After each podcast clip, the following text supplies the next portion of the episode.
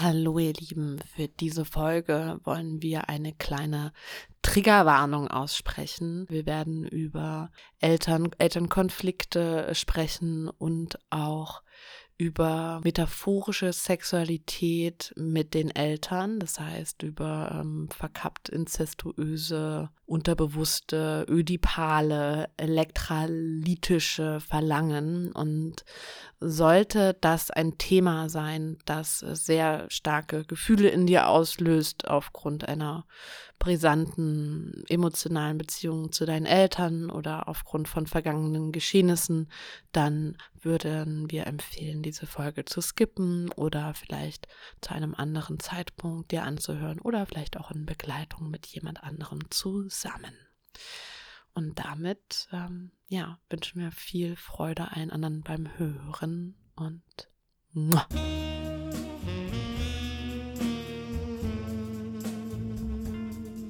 Willkommen zur Fuck It List, deinem Podcast, in dem wir ein Jahr lang jede Woche ein neues Sexperiment wagen.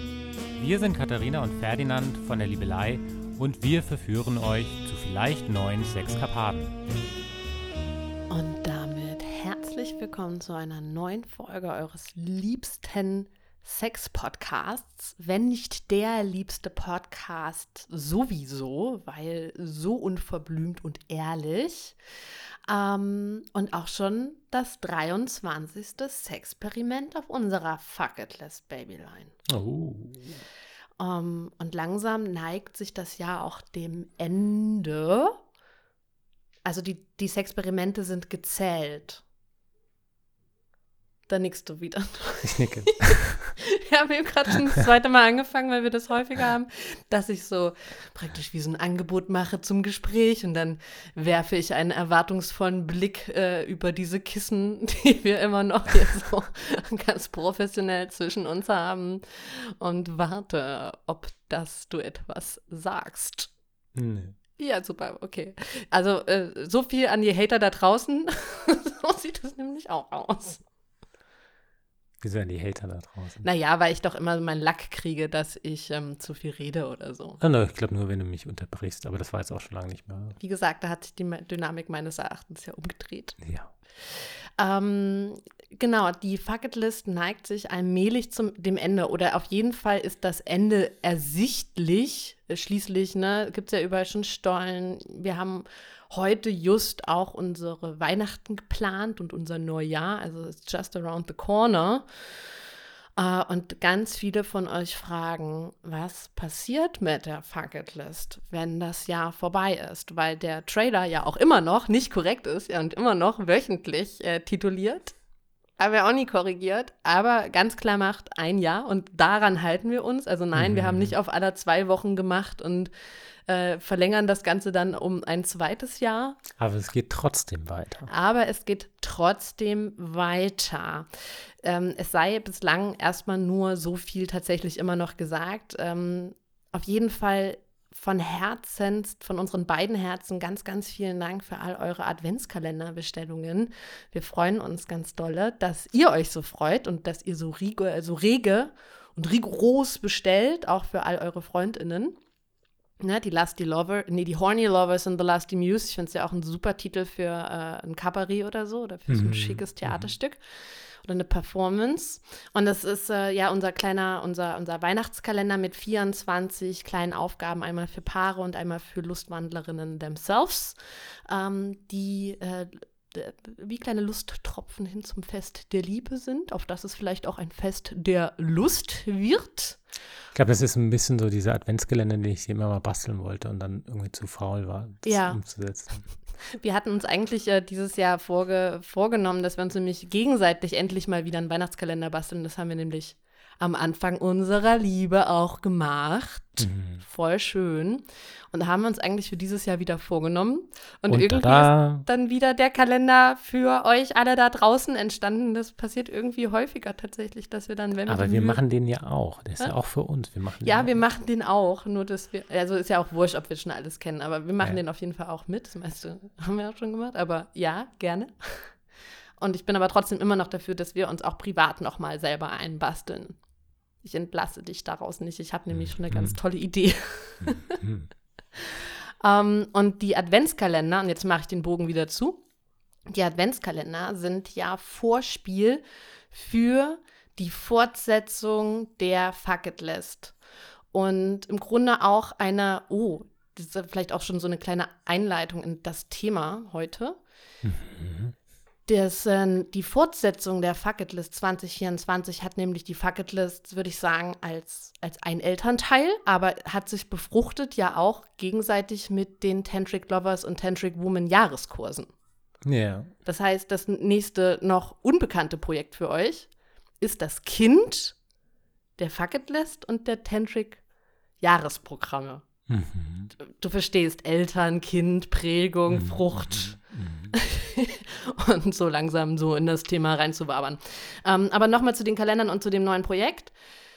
Denn diese interaktive Fortsetzung nächstes Jahr, die euch auf jeden Fall verspricht, das wird das geilste, erotischste und lustvollste Jahr ever für euch und auch hier wieder für, für äh, gepaarte Menschen und auch für Single-Menschen. Oder auch Menschen, die in Partnerschaft sind und trotzdem aber gerne auch noch Selbstliebe und Selbstlust betreiben wollen. Ähm, dafür gibt es ausschließlich exklusiv auf diesen Adventskalendern einen äh, finanziellen Zauberspruchcode. Das heißt, die refinanzieren sich sogar. Und damit ist man nämlich ein ganz schlauer Fuchs. Das, ähm, ja, da wollte ich mich bedanken und auch nochmal so eine kleine Aussicht geben, was mit dem Podcast passieren wird, weil das scheint sehr viele zu beschäftigen. Verstehe ich. Ja, ja. Gut, ähm, wollen wir mal über das heutige Thema anfangen? Ja. Aber das musst jetzt auch du erzählen, auch wenn du jetzt schon so wie gesagt hast. Ja, also passt auf. Es ist, ähm, es ist ein sehr heikles Thema letzten Endes. Oder ich finde es ein, ich, finde, ich weiß gar nicht, ja, es ist heikel, weil es ähm, ähm, gesellschaftlich sehr tabuisiert ist und sehr streng und auch engen moralischen Vorstellungen unterliegt. Ähm, nicht minder wichtig, vor allen Dingen, finde ich dieses Thema, weil es uns in meinem, in meinem Erachten immanent beeinflusst. Ihr merkt schon, ich komme so ein bisschen ins Schleudern und es ist auch eine sehr private Folge. Ich mhm. möchte Mega. auch äh, das anhand von privaten kleinen Beispielen machen. Mhm. Werde ich auch noch mal mit dir zusammen abklopfen. Und ähm, ja, und ich, ne, Ferdinand, du hast vorhin schon gesagt, du hast gar nicht so viele Aufzeichnungen jetzt für die Vorfolge. Es ist auch deswegen tatsächlich etwas mehr mein Thema, weil ich mich ja sehr gerne mit diesen ganzen psychologischen Dingen auseinandersetze innerhalb von Ausbildungen oder Eigenrecherche und ähm, Experimenten an uns selbst. Und dieses Experiment, das wir jetzt machen, ist etwas, ähm, das ich mir seit drei Jahren eigentlich sehr wünsche, wozu ich dich nie richtig bekommen habe und jetzt im Rahmen der Fuck List da total drauf geklopft habe und ähm, es jetzt trotzdem auch anders stattfinden wird, als wie ich es mir vorgestellt habe, mhm. weil Ferdinand chickened out. Aber das verraten wir erst zum Schluss, was genau das ist. Aber, Aber wir können ja schon mal so viel sagen, dass das ja eigentlich auch so logischer ist, weil wenn man ja so ein psychischen Prozess durchgeht, sollte ja einer vielleicht immer noch sane bleiben. Ja, klar.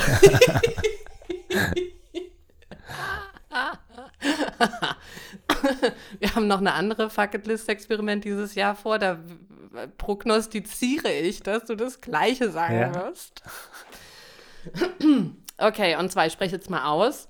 Also wir wollen uns in dieser, in dieser Zeit, in diesen Tagen und in dieser Folge mit ja mit elterlicher Prägung auseinandersetzen, also mit unseren Eltern. Dass das einen Einfluss auf unsere Beziehungen hat, ist eh klar für viele, die sich jetzt mittlerweile, also wir sind ja auch so breitgesellschaftlich schon so ein bisschen, ne, nicht, nicht mehr nur noch aware, wir sind jetzt woke, wir sind von der Awareness zum Wokeness, wir sind alle aufgewacht. Mhm. In so einer, in so einer ähm, verträglichen Spiritualität, aber auch psychologischen, ne? Mhm. Wachheit auf jeden Fall. Die ist mehr oder minder von Hashtags geprägt, aber schon trotzdem sind die Themen so ein bisschen bekannt. Also, dass äh, unsere Eltern und unsere Erziehung uns irgendwie auch prägen und auch unsere Beziehung prägen, ist für viele ähm, kein Novum mehr. Aber wir wollen heute noch einen Schritt weiter. Wir reden da trotzdem auch dann nochmal drüber, inwiefern das mit der Partnerwahl zu tun hat und so. Und inwiefern ja alle eigentlich nur Produkte eurer Kindheit seid. oder wir alle. Ähm, und ob das schlimm ist oder nicht.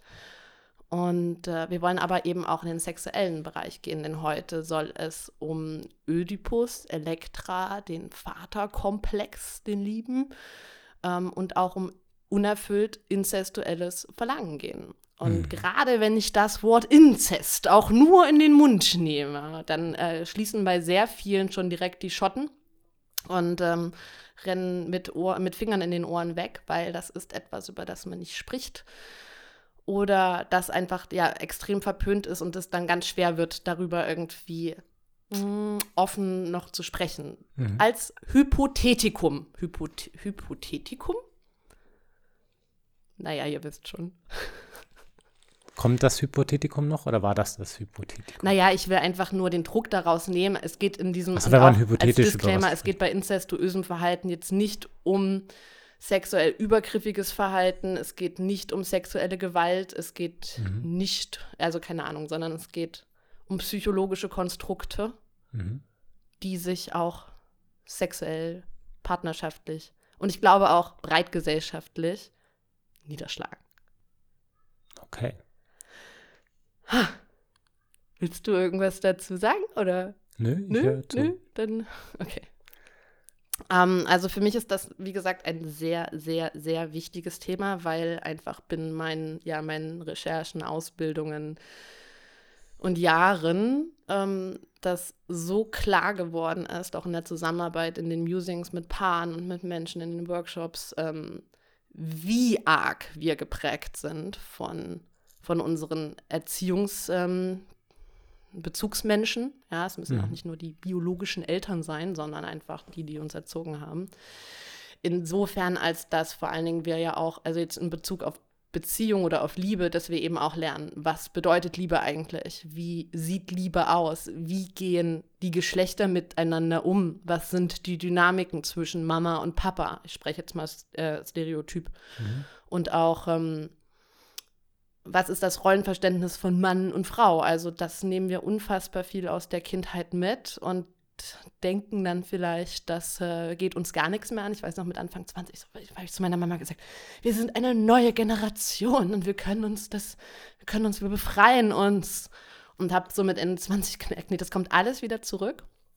Und dass auch diese, diese Abwehrhaltung letzten Endes gegenüber, teilweise was wir auch haben, ne? Mhm. wenn ich irgendwas an meinen Eltern gar nicht leiden kann. Dann sind wir nicht frei davon dann sind wir nicht und das praktisch so ablehne und sage, ich bin ganz anders, ich mache das ganz anders. Also solange ich praktisch in diesem Kampfmodus bin, auch wenn es nur eine Haltung ist, bin ich auch nicht frei davon, sondern ich positioniere mich ja dagegen und auch diese Spannung, also das kostet auch sehr viel Energie. Mhm. Und äh, meiner Erfahrung nach schwoppt das dann, es ist wie so ein Gummi, den man so überspannt und es kann so ein Moment, einen Triggerpunkt geben und dann schwappt das praktisch zurück und dann stehe ich auf, einmal, auf einmal genau da, mhm. wo ich eigentlich nie sein wollte. Mhm. Ähm, und insofern, als dass ich das sehr wichtig empfinde, uns damit auseinanderzusetzen, um diese, um diese Prägungen auch auseinanderzuklamüsern, um zu sehen, wo bin ich denn selbst auch wie meine Eltern, in welchen Konflikten stehe ich zu meinen Eltern und auch auf meine Beziehungshistorie betrachtet, mit welchem meiner Eltern bin ich denn eigentlich zusammen? weil ähm, dieser Satz ähm, wird bei manchen Anklang finden, weil ihr euch auch damit schon beschäftigt habt. Bei anderen geht vielleicht voll die Abwehrhaltung los. Äh, es ist einfach tatsächlich so, dass wir sehr häufig uns ähm, BeziehungspartnerInnen aussuchen, die den ein oder die andere Teil unserer Eltern präsentieren und unfassbar viele Anteile von denen innehaben und auch sehr gerne Anteile, die wir eigentlich nicht sehr gerne mögen. Mhm. Denn, und das finde ich auch sehr spannend in der Psychologie oder auch in dieser Partnerschaftspsychologie, gibt es diesen Spruch, wir suchen uns nicht unbedingt das aus, was für uns am besten ist, sondern wir suchen uns das, was bekannt ist. Mhm. Also es ist eine Form von Reinszenierung. Warum reinszenieren wir? Das hat auf der einen Seite eben mit diesem Bekanntheitsding zu tun, dass wir einfach auch immer Gewohnheitstiere sind und uns wieder in diese Nester setzen, die wir schon kennen, auch wenn die blöd waren. Mm. Und es gibt aber auch, ähm, das habe ich vor vielen, vielen Jahren, war, war für mich so ein totaler Geistesöffner, aber heute gehört es auch ein bisschen zum One-on-One in der Beziehungspsychologie, dass wir uns ähm, PartnerInnen aussuchen, die eben auch problematische Seiten unserer Eltern repräsentieren. Und ich finde es immer ganz, ganz witzig auch. Wir wissen das von Anfang an. Also ob bewusst oder unbewusst, mhm. es kommt so ein bisschen auf die Reflexionsfähigkeit des Einzelnen an. Aber wir wissen das von Anfang an. Wir hatten, wir hatten, wir haben, wir hatten mal einen Freund, der hat immer gesagt, das konnte ich von vorher nicht wissen. Er hatte, weißt du noch, der hatte eine Freundin nach der anderen und alle mhm. haben dann das ja, gleiche, ja. kam dann das gleiche Ding. Ich, ich habe noch einen anderen Freund, bei dem war das genau das, war das auch so. Und dann das konnte ich vorher nicht wissen, das konnte ich vorher nicht wissen, dass das wieder so ist. Und ich würde behaupten, doch, das wusstest du ganz genau. Das ist äh, total lesbar. Ähm, genau, und dann suchen wir uns praktisch PartnerInnen mit sogenannten, in Anführungsstrichen, problematischen Zügen, die wir eben von früher kennen, aus dem unterbewussten Drang heraus, das zu heilen. Mhm. Eigentlich uns, äh, also eigentlich uns auch irgendwie zu benutzen mhm. uns aneinander abzuarbeiten, um diese Verletzung von früher zu heilen.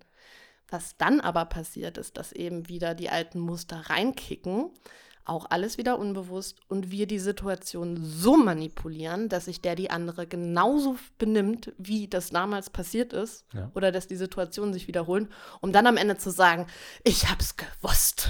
Mhm. Das passiert immer wieder. Also es geht nicht nur darum, das Ego zu streichen, sondern einfach, weil wir das nicht anders kennen. Und es ist, ist eine sehr perfide Nummer, ja. finde ich, dass wir das dann selber reenacten. Und mich hat es damals aber auch sehr ermächtigt, das zu wissen, weil es mich nämlich aus der Opferrolle rausholt und ganz klar unterstreicht, ich bin die Schöpferin ja. dieses, dieser Dynamik. Und auch nicht nur in der Auswahl der PartnerInnen, mhm. sondern eben auch in dem Verhalten. Also mhm. dann so dieses, dieser Satz, ach, jetzt ist das schon wieder so einer oder schon wieder so einer. Was, was habe ich denn nur für ein Pech, wen ich mir da anlache? So. Aber es ist ja auch ganz stark das eigene Verhalten, wie das die Beziehungsdynamik dann prägt. So.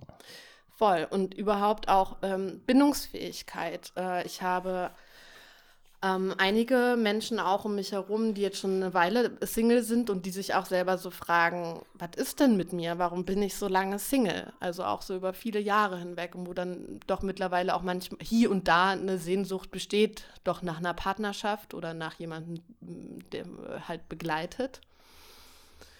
Und auch hier lässt sich sehr gut in die Erziehung und in die Elternbeziehung hineinschauen. Und wir sind fast ein bisschen wie Abziehbilder. Und das ist etwas, das hat mich vor drei Jahren richtig, ja, gefickt, könnte ich sagen. ähm, weil ich äh, gesehen habe und auch in der Arbeit empfunden habe, dass du mir sagen kannst, in welcher Konstellation du aufgewachsen bist, wie deine Beziehung zu deinen Eltern ist und dann kann ich dir dein Beziehungsmuster sagen.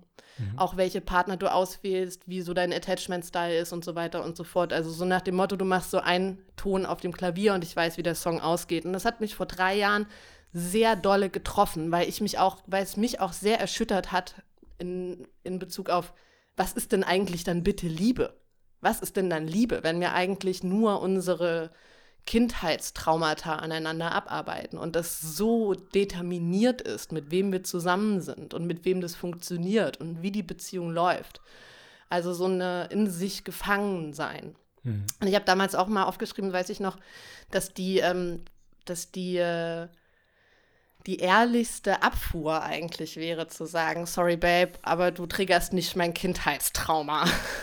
So, und ähm, das werden wir auch kennen, dass wir immer uns nach denjenigen verzehren, die wir nicht haben können, die schwer zu bekommen sind. Und auch hier ist sehr viel aus, ja, aus solchen Prägungen vorhanden. Und das, was äh, uns anlacht praktisch und verfügbar ist, das werten wir irgendwo ab. Das wollen wir nicht haben. Das sind natürlich auch nochmal andere psychologische Geschichten, die da ablaufen. Insofern, als das zum Beispiel, wenn du schwer zu bekommen bist und dann bekomme ich dich, wertet es mich ja indirekt auch wieder auf. Das heißt, es geht auch um Selbstwert. Mhm. Und dann wertet es mich ab und dann hast du keinen Bock mehr auf mich. Hm? und dann wertet es mich ab, wenn du mich bekommst und dann hast ja, du keinen genau. Bock mehr. Was hat Watzlawick? Der Club, der mich aufnimmt, dem trete ich nicht bei. Mhm. Und es sind alles, ich fand, also mich hat es vor drei Jahren, drei, vier Jahren sehr deprimiert, weil es auch dieses ganze blöde Gaming-Ding im Dating sehr gut beschreibt. Ja. Ähm, genau, und was ist die Liebe eigentlich? Und wirklich den Menschen so zu sehen, auch fern von dieser Projektion und von dieser Nutzung. Und ich glaube deswegen, dass es super, super wichtig ist, das zu erkennen. So viel erstmal ganz grob Zu dem Problem. Und jetzt hast du die Lösung? nee, wir haben, wir haben ja auch noch nicht alles. Naja, die Lösung, was ist die Lösung? Bleiben wir nochmal in dem unsexuellen Bereich. Also, dass wir, dass wir uns nach unseren Eltern sehnen, auch im Erwachsenenalter und das eben in Beziehungen sehr viel suchen.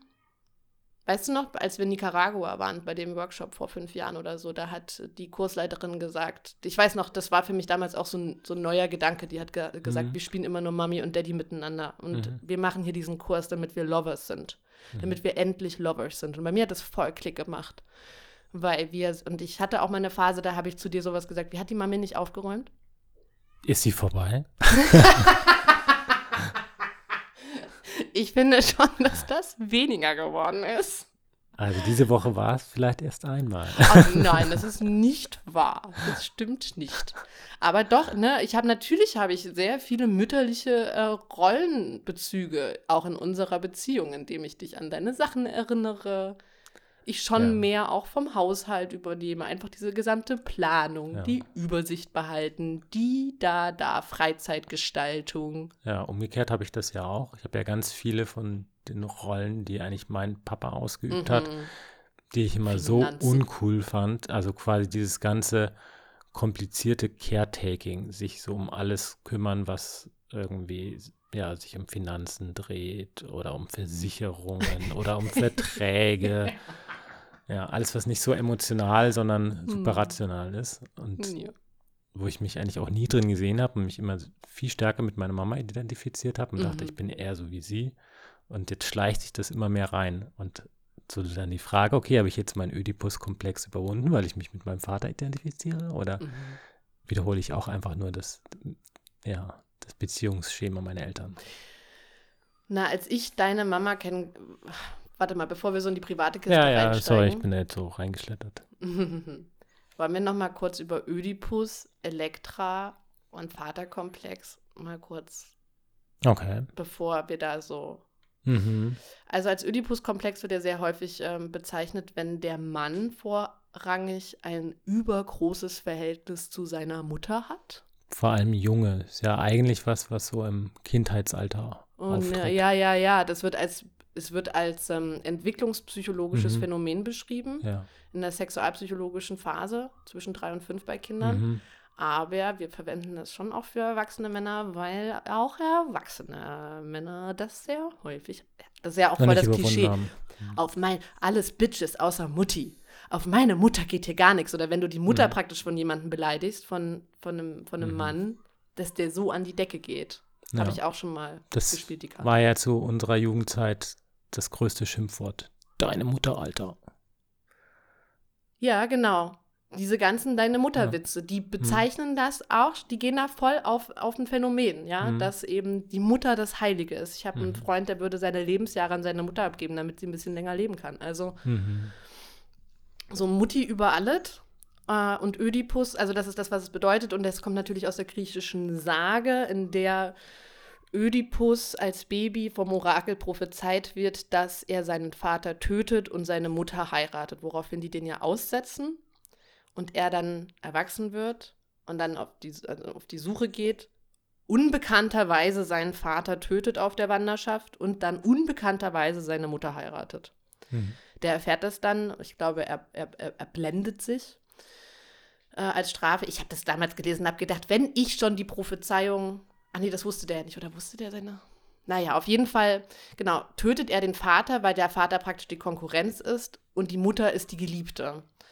Und ähm, psychologisch hat es vor allen Dingen Freud geprägt, mhm. hat den Ödipus-Komplex praktisch angesetzt und aber interessanterweise hat es eben auch wirklich nur für die Männer angesehen. Hat gesagt, Frauen oder Mädchen entwickeln sich anders und würden dieses Verlangen nach dem andersgeschlechtlichen Teil nicht haben.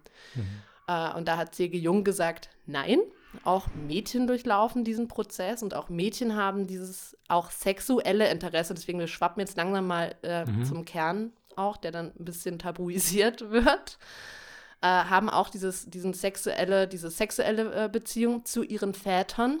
Mhm. Und hat das mit dem Elektra-Komplex betitelt, in dem eben Elektra eine feindselige Beziehung zu ihrer Mutter hat und ihre Mutter tötet. Das heißt, wir sehen, bei beiden geht es darum, dass das gleichgeschlechtliche Elternteil als Konkurrenz um die Liebschaft, auch um die sexuelle Liebschaft gegenüber dem andersgeschlechtlichen Elternteil und heute inzwischen ja auch gegenüber dem Beidgeschlechtlichen kann ja auch sich ausprägen. Also, ja. Äh, ich glaube, das wird dann mit positiv und negativ äh, betitelt. Also positiv, wenn es das andersgeschlechtliche ist und negativ, wenn es das gleichgeschlechtliche ist. Mhm. Ich glaube auch, also ich halte, das sage ich jetzt mal schon vorab, ich halte diese Dynamiken für extrem wirksam und vor allen Dingen wahrscheinlich so dolle wirksam, weil wir sie so wegdrücken, weil sie so tabuisiert sind. Äh, trotzdem glaube ich, dass sie in verschiedensten Ausprägungen äh, zutage treten. Also, dass es nicht immer ganz so einfach ist. Dass mhm. zum Beispiel, dass ich meinen Vater so sehr liebe, weil ich glaube, es geht immer um dieses, um dieses Mittelmaß ich habe es vorhin schon zu dir gesagt, so am Beispiel auch nochmal, was ich habe mir noch so ein paar so Side Notes gemacht gehabt, wo das halt auch so auftritt über Weg deine Mutter hatten wir jetzt schon äh, hier Quatsch, ähm, deine Mutterwitze haben wir jetzt ja schon mhm. gesprochen mhm. und Mut, Mutti über alles. Äh, oh, er hat ja auch eine super Idee, das äh, aufzulösen, fällt mir gerade ein. Sorry, jetzt habe ich dich unterbrochen, die sehe ich danach. ja. oh, süß, du bist gerade ein bisschen rot. Ich bin sehr gespannt auf deine Auflösung. Ich mache nur kurz diese kleine Blase ja, zu Ende. Ja, ja, ja. mach sie.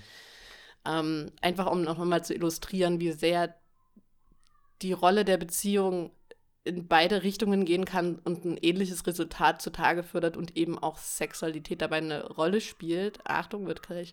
Ich habe ja, ich höre ja dieses Jahr wahnsinnig viel so True Crime Podcasts, mhm. was mir eigentlich gar nicht gut tut. Das was sehr, sagt das eigentlich über dich aus? Das ist total destruktiv. Hm. Ich, hab, ich bin sehr überarbeitet dieses Jahr. Das sagt über mich aus, dass ich weniger Musik hören kann, weil Emotionen Musik, äh, äh, Quatsch, weil Musik Emotionen macht und deswegen höre ich solche. Mhm. Das macht keine Emotionen, das würde bei mir. Aber anders, das lenkt ja total ab. Das mhm. namst ja, das macht mich ja total taub. Die Reize sind so dolle, dass ich mich mit gar nichts anderem wirklich mhm. beschäftigen kann, weil wenn solche starken Impulse kommen, kann mhm. ich ja mhm. gar nicht über mich und meine Gefühle und wo ich eigentlich mhm. bin und was ich eigentlich möchte, nachdenken. Und das ist so viel Story, dass das auch im Außen bleibt. Ja. So viel mit und das ist genau, und es ist auch so fern von meiner. Lebensrealität, ähm, Gott sei Dank. Also glücklicherweise, wie auch immer. Jedenfalls finden da leider auch sehr viele Sexualverbrechen Platz in diesen ähm, Folgen. Und das sind halt, äh, ja, zu 95%, ach Quack, das war eine Untertreibung. Zu 98 Prozent sind es Männer, die, das, äh, die diese Sexualverbrechen begehen. Und es kommt, ist ja sehr häufig die Frage auch, woher kommt das, dass die so brutal sind und so voller Hass und so eklig auch teilweise. Ähm, das kann ich gar nicht persönlich anders beschreiben. Und es kommt immer auf die Mutterbeziehung dann am Ende raus. Entweder viel zu viel geliebt von der Mutter, aber meistens auch eben gar nicht geliebt von der Mutter, sondern verstoßen von der Mutter. Und dann ist es ja immer, und dann scheint sich das bei manchen dann so niederzuschlagen. Mhm. In sexueller Gewalt. Mhm. Im Grunde ist es die stellvertretende Rache an der Mutter. Nur mal schon so, so kurz. Mhm. Achso, aber was ich sagen wollte dazu ist nämlich, der Mann kann oder der Sohn kann ja praktisch viel zu, in Anführungsstrichen, viel zu viel geliebt werden von seiner Mutter, praktisch immer in Beschlag genommen werden. Da sind wir zum Beispiel bei ähm, hier von der Film, wo der seine Mutter als Mumie in der Psycho im Film, mhm. der hatte ja eine wahnsinnig liebende Beziehung zu seiner Mutter.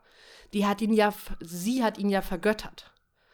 Und bei dem hat sich das dann so entwickelt, dass der ja sie behalten hat, sogar noch nachdem die tot war aber eben auch andere Frauen getötet hat. Also ich, das, ich will sagen, das kann in die eine oder in die andere Richtung gehen, aber genau. die Mitte.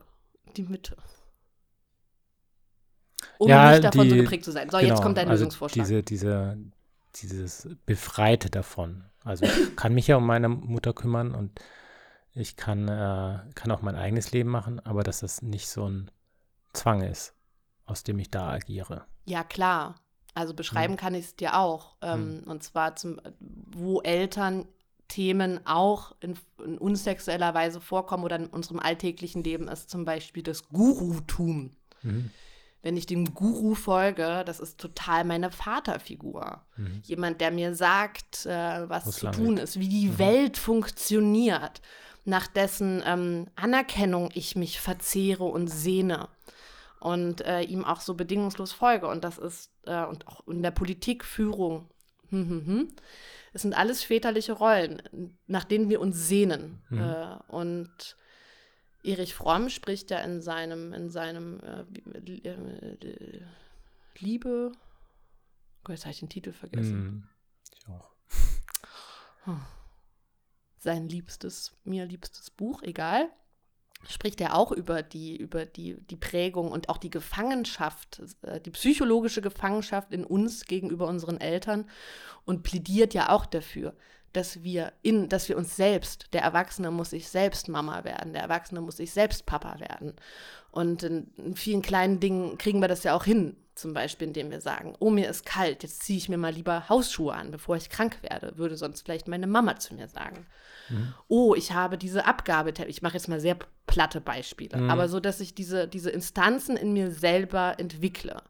Also eine Eigenständigkeit. Und dann natürlich auch eine Unabhängigkeit in Form von, dass ich das weder ablehne noch mich danach sehne, sondern ein freies, eine freie Beziehung auch zu meinen Eltern habe, die voll von Verständnis und Güte wahrscheinlich auch ist und Dankbarkeit für das. Ich meine, es gibt immer irgendwelche Punkte, auch in den schwersten Beziehungen, denke ich, wofür man dankbar sein kann. Uh, gewagte These, aber ja. Wie das Leben. Man findet das immer Leben. irgendwas. Das Leben, äh, was ist die häufigste Geschlechtskrankheit? Das Leben.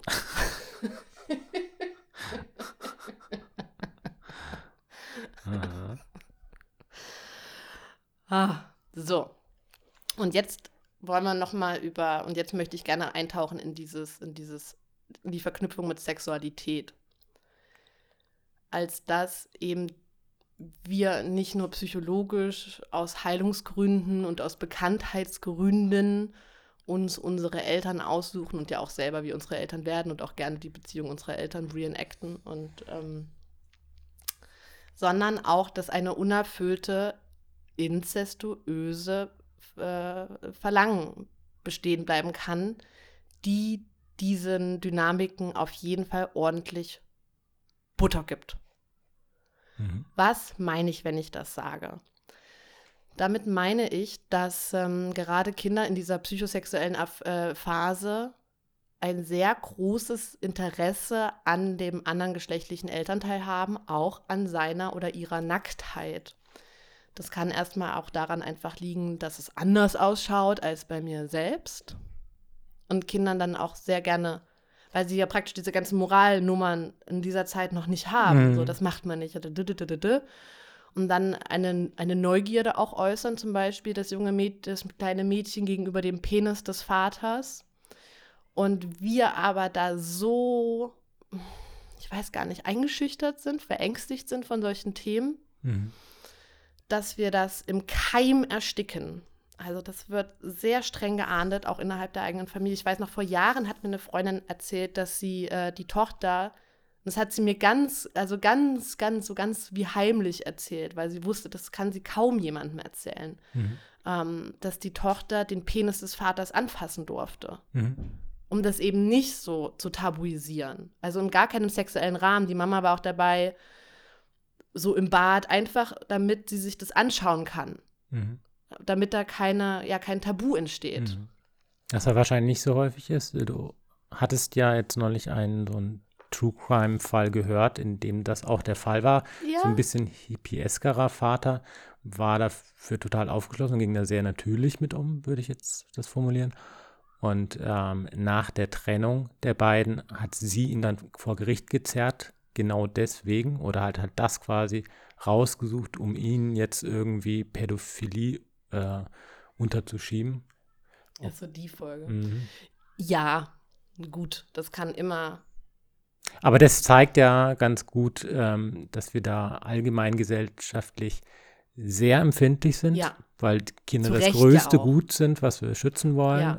und äh, sexueller Übergriff inzwischen sehr, ähm, ja. Inzwischen was? Ähm, sehr geahndet, kann man noch nicht sagen, aber zumindest sehr große Empörung bei fast allen Menschen auslöst. Ich glaube, Empörung hat das schon immer ausgelöst, aber ich habe jetzt auch gelernt, den Tatbestand von sexueller Belästigung den gibt es erst seit 2016. Ja. Also deswegen, ich, ich würde sagen, dass es schon auch ein bisschen neuer ist. Ich verstehe, was du jetzt meinst. Also jetzt halt zum gefragt, Beispiel innerhalb der Ehe war das ja lange Zeit ja, ja. sehr toleriert. Ja, ja, dass das mehr geahndet wird auf jeden Fall und dass es eben Strafbestände dafür gibt. Nein, das, ich verstehe auch, dass das ein heikles, deswegen sage ich, es ist ein heikles Thema. Ja. Aber deswegen, trotz dessen glaube ich, dass da ein sehr großer Schatz drin liegt in einer normalen, also in einer in einer Entwicklung des Kindes und in einer Sehnsucht des Kindes, ödipaler oder Elektra Natur. Also es geht ja nicht darum, dass das Kind mit dem eigenen Elternteil Sex haben möchte. Überhaupt nicht. Aber es hat ein Sex, es ist ja auch ein sexuelles Wesen, genauso wie das andere. Und es hat ein mhm. sexuelles Interesse an den Eltern. Und das ersticken wir im Keim. Und diese Sehnsucht, diese unerfüllte Sehnsucht, gerade auch nach dem Elternteil, wird sich eben dadurch auch nochmal verstärken in unserem Erwachsenenalter. Wer das auch zum Thema gemacht hat, war, äh, ist oder ist, war, finde ich aber noch mal mehr, die, äh, die Community, wo wir letztes Jahr im November ziemlich um diese Zeit gewesen sind. Tamera. In Tamera, mhm. genau.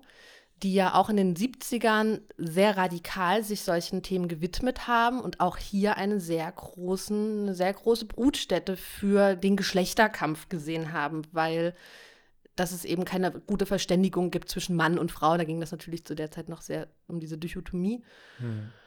Und ähm, auch geforscht haben, wie das, wie wir eben dieses ödipale Verlangen des Kindes gegenüber der Eltern verwirklichen können, ohne dass natürlich, es geht in keinster Weise darum, dass da Sex stattfindet. Ja? Ach so, das dachte ich jetzt kurz. Nein. Nein, nein, das ist ja die große Frage. Ja. Und ich war sehr begeistert. Ach so, übrigens, dann noch eine kleine Zeit, weil du von dem Podcast, und das hatte ich mir nicht auch noch mal aufgeschrieben, Inzest. Äh, ich habe in dem einen Podcast, den ich äh, höre im Moment, der wurde mir empfohlen.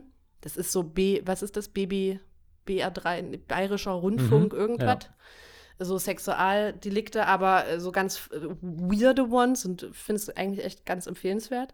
Die sind auch nochmal nur so knackig und kurz. Und die hatte mir nämlich eine geschickt, äh, weil in der einen, in unserer Swinger-Folge, da machen wir uns ja eigentlich so ein bisschen lustig über den einen Typen, weil das war diese Jung und Sexy Edition. Mhm. Und da war ja ein Mann am Lagerfeuer, der meinte, ja, das machen die, damit man hier nicht auf seine Eltern trifft. Mhm. Und wir waren so, da Sicher, no das ist der Grund, damit ich hier nicht auf meine Eltern treffe. Und dann höre ich jetzt vor zwei Monaten eine Folge, wo tatsächlich durch einen Vorhang im Swingerclub äh, Mutter und Sohn mhm.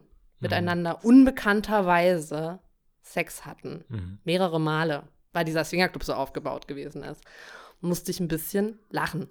Und in der Folge fand ich auch ganz spannend, das möchte ich jetzt auch noch hier weiter äh, erzählen, ging es auch um den äh, Strafbestand des Inzests, ähm, den wir auch heute auch immer noch haben, aber dass der eigentlich nicht mehr ganz Bestand hat, weil er sagt, weil das Deutschrecht ja vor allen Dingen versucht, klar und nüchtern zu sein, also eine klare, mhm. nüchterne Wahrheitsfindung mit rationalen Gesetzen und dass das Inzestverbot, er sagt, sie nennen das auch das IGIT-Gesetz, weil es mhm. eher aus der, aus der Empfindung herauskommt, als dass es wirklich Gründe dafür gibt. Was immer als Grund ja genannt wird, ist, dass es zu ähm, genetischen äh, Störungen kommen kann. Dann sagt er auf der einen Seite. Wenn man Kinder bekommt. Hm? Wenn man dann Kinder bekommt. Genau, es sind zwei Sachen. Mhm. Erstens mhm. unterstellst du dann, dass Sex immer nur stattfindet, um sich zu reproduzieren, was ja bei weitem nicht der Fall ist. Und damit ist es ein sehr veraltetes Verständnis von Sex mhm. oder von Sexualität. Und das nächste ist, indem ich praktisch sage, ich möchte keine behinderten Menschen äh, oder ich möchte behinderten Menschen vorbeugen, mhm. äh, diskriminiere ich Menschen mit Einschränkungen. Mhm. Ähm, und dass das, das ist im Grunde äh, bisschen auf der Kippe steht, dieses Gesetz auch, mhm. weil es eben eher aus dem Gefühl als von der Korrektheit geleitet wird. Fand mhm. ich ganz spannend. Fand ich ganz spannend. Ich hatte ja meine Liebschaft, der sehr heiß war und seine Schwester war sehr heiß. Und da mhm. hatte ich mal so ein, da kam bei mir so ein Impuls, ob bei die schon dir mal. kam das. Weil was? du die, bei dir kam das. Ich sage ja, bei mir kam ja. so ein Impuls, ob die schon mal was miteinander ja. hatten, weil die sich auch so zugetan waren. Ich sagte bei dir, äh, ob das vielleicht eine Form von Projektion sein kann, weil du die beiden so attraktiv fandest. Ja, aber weil die sich auch so, zu, keine Ahnung, mhm. hatte ich vorher auch noch nie. Ich habe selber nie, weil wir ja da so geprägt auch sind, dass das ja praktisch nicht mal in deinen Kopf sneaken kann, so ein Gedanke. Ja. Wenn, als ich dich mal, als ich dich mal gefragt habe, ob du schon mal sexuelle äh, äh, Empfindungen gegenüber deiner Schwester hattest, mhm. da hast du dich ja geschüttelt. Ja. Vehement hast du das abgelehnt. Mhm. Ja. Genau, und wie kann ich dieses sexuelle, dieses unerfüllte, sexuelle, liebevolle Bedürfnis erfüllen? Und das ist das, was wir dieses, was wir in diesem Sexperiment machen. Wir lösen nämlich meine, ähm, meine ja, Vaterfixierung würde jetzt nicht, ach, so wollen wir nochmal über das Private sprechen? Warum eigentlich? Wie es bei uns so steht? Ja, können wir machen. Also ich bin ja, ich bin ja, ich bin ja ein Scheidungskind äh, auf dem Papier. Ich habe das jahrelang nicht so betrachtet. Mein Papa ist gegangen, da war ich eins. Ich habe noch eine größere Schwester, die ist fünf, äh, die war damals fünf.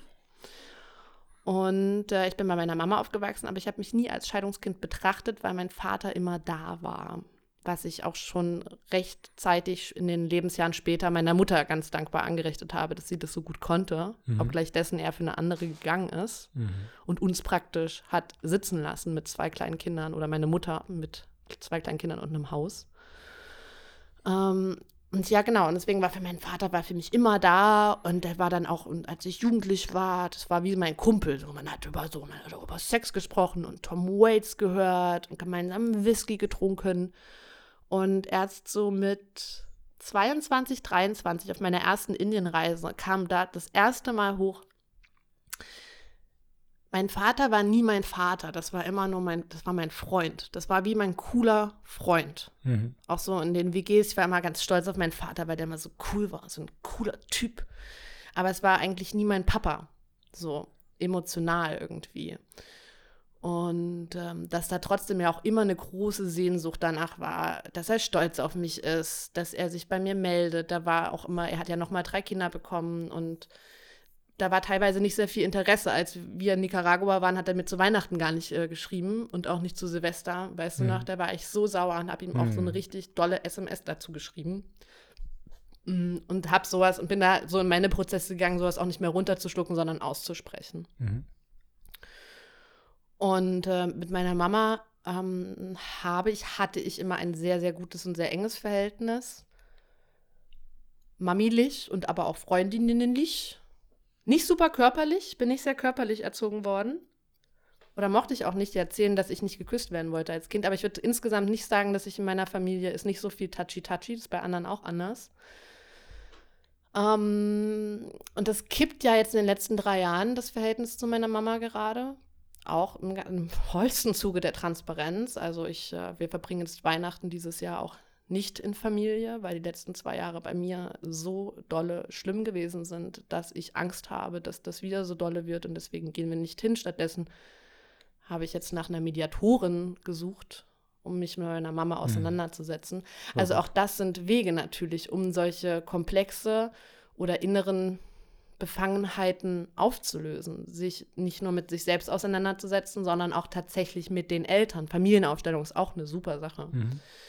Ähm, ja, und bei mir hat es auf jeden Fall immer eigentlich diese Sehnsucht nach dem Papa auf jeden Fall gegeben. Und das hat sich, und die, trotzdem die Prägung auch seitens meiner Mutter, und bei mir äh, in, in, in meinem Beuteschema, übrigens, diese Themen äh, könnt ihr auch in den, in den Jahreskursen, sowohl bei Tantric Lovers als auch bei Tantric Woman, sind die Module 6 diesen Themen gewidmet, Eltern- und Beuteschema und wie sie uns das äh, beeinflusst.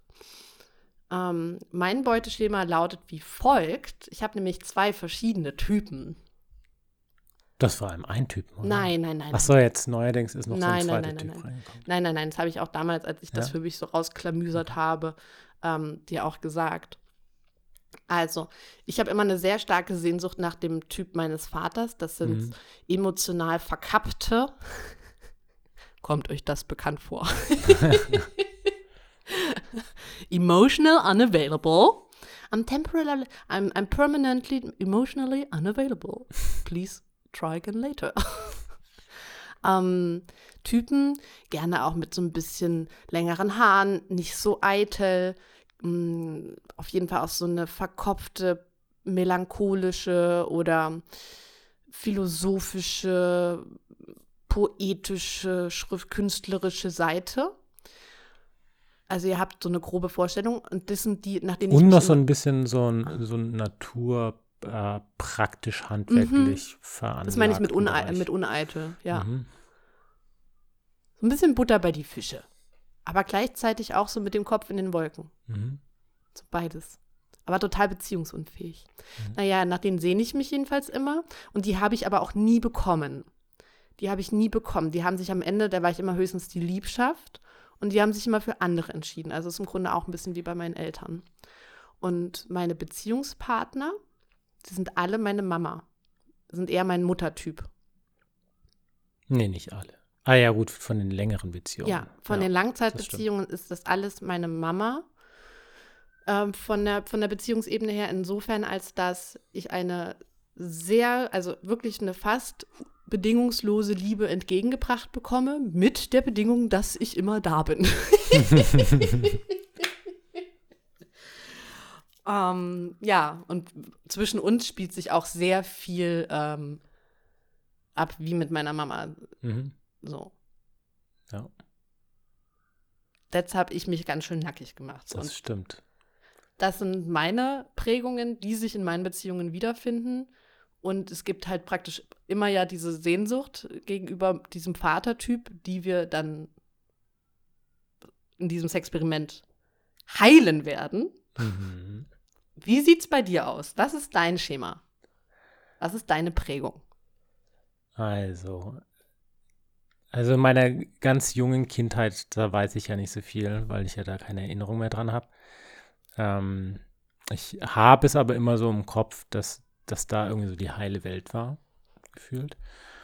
Mm, Ich glaube aber, dass ich trotz dessen von Anfang an eine stärkere Bindung zu meiner Mutter hatte, was vielleicht auch ein bisschen dem geschuldet war, dass äh, mein Papa zu Beginn einen recht familienunfreundlichen Beruf hatte.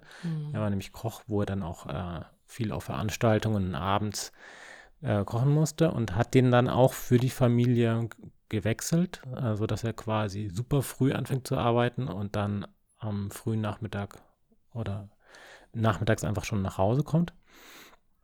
Und ich weiß nicht, ob das dadurch beeinflusst auf, äh, ist. Auf jeden Fall habe ich ganz viel schöne Kindheitserinnerungen mit Ausflügen mit meiner Schwester und mit meinen Eltern mit dem Fahrrad und ähm, Urlaube und all sowas im Kopf. Und in meiner Jugendphase äh, hat sich, glaube ich, mein Papa so ein bisschen rausgezogen, was vielleicht aber auch einfach die Reaktion auf unser pubertäres Verhalten war, äh, was ihm vielleicht ein bisschen unver unverständlich war, warum verhalten wir uns jetzt so komisch. Und ähm, hatte, glaube ich, länger die Beziehung zu meiner Mutter aufrechterhalten. Ich habe auch so, ein, so eine weirde Erinnerung, dass äh, ähm, wir auch, meine Schwester, meine Mutter und ich zu dritt kuschelnd äh, im Wohnzimmer sind und mein Papa irgendwie das vielleicht kommentiert nach dem Motto, ey, dass sie das immer noch macht, weil ich da, ich weiß nicht genau, wie alt ich da war, ähm, aber irgendwie gefühlt schon zu alt. So, dass das nicht mehr so ganz normal ist. Ich habe mich dann, glaube ich, da, äh, ich weiß nicht, ob der Kommentar das Entscheidende war, ich habe mich dann da, glaube ich, auch irgendwie dann da dann rausgezogen. Also so ein gefühltes länger Kind und heile Familie-Ding aufrechterhalten, was, was ich auch vorher schon hatte mit, mit Daumenlutschen. Ich hatte in der ersten Klasse noch Daumen gelutscht und äh, das musste mir dann abtrainiert werden, weil das macht man nicht mehr äh, in der Schule. Ähm, meine Zähne haben es Gott sei Dank überlebt. Das ist ja, glaube ich. Nuckeln ist ja auch, ne? Ist auch ödipal. Ist Ich auch hab- ich- ein hab ich- kindliches Bedürfnis. Ja. Deswegen ja auch die Brüste und an den Brüsten so zu nuckeln. Zigaretten rauchen wird Mm. dem auch zugesprochen. Also alles dieses orale Bedürfnis und alles Ja. der, der Nippel der Mutter. Ja, genau.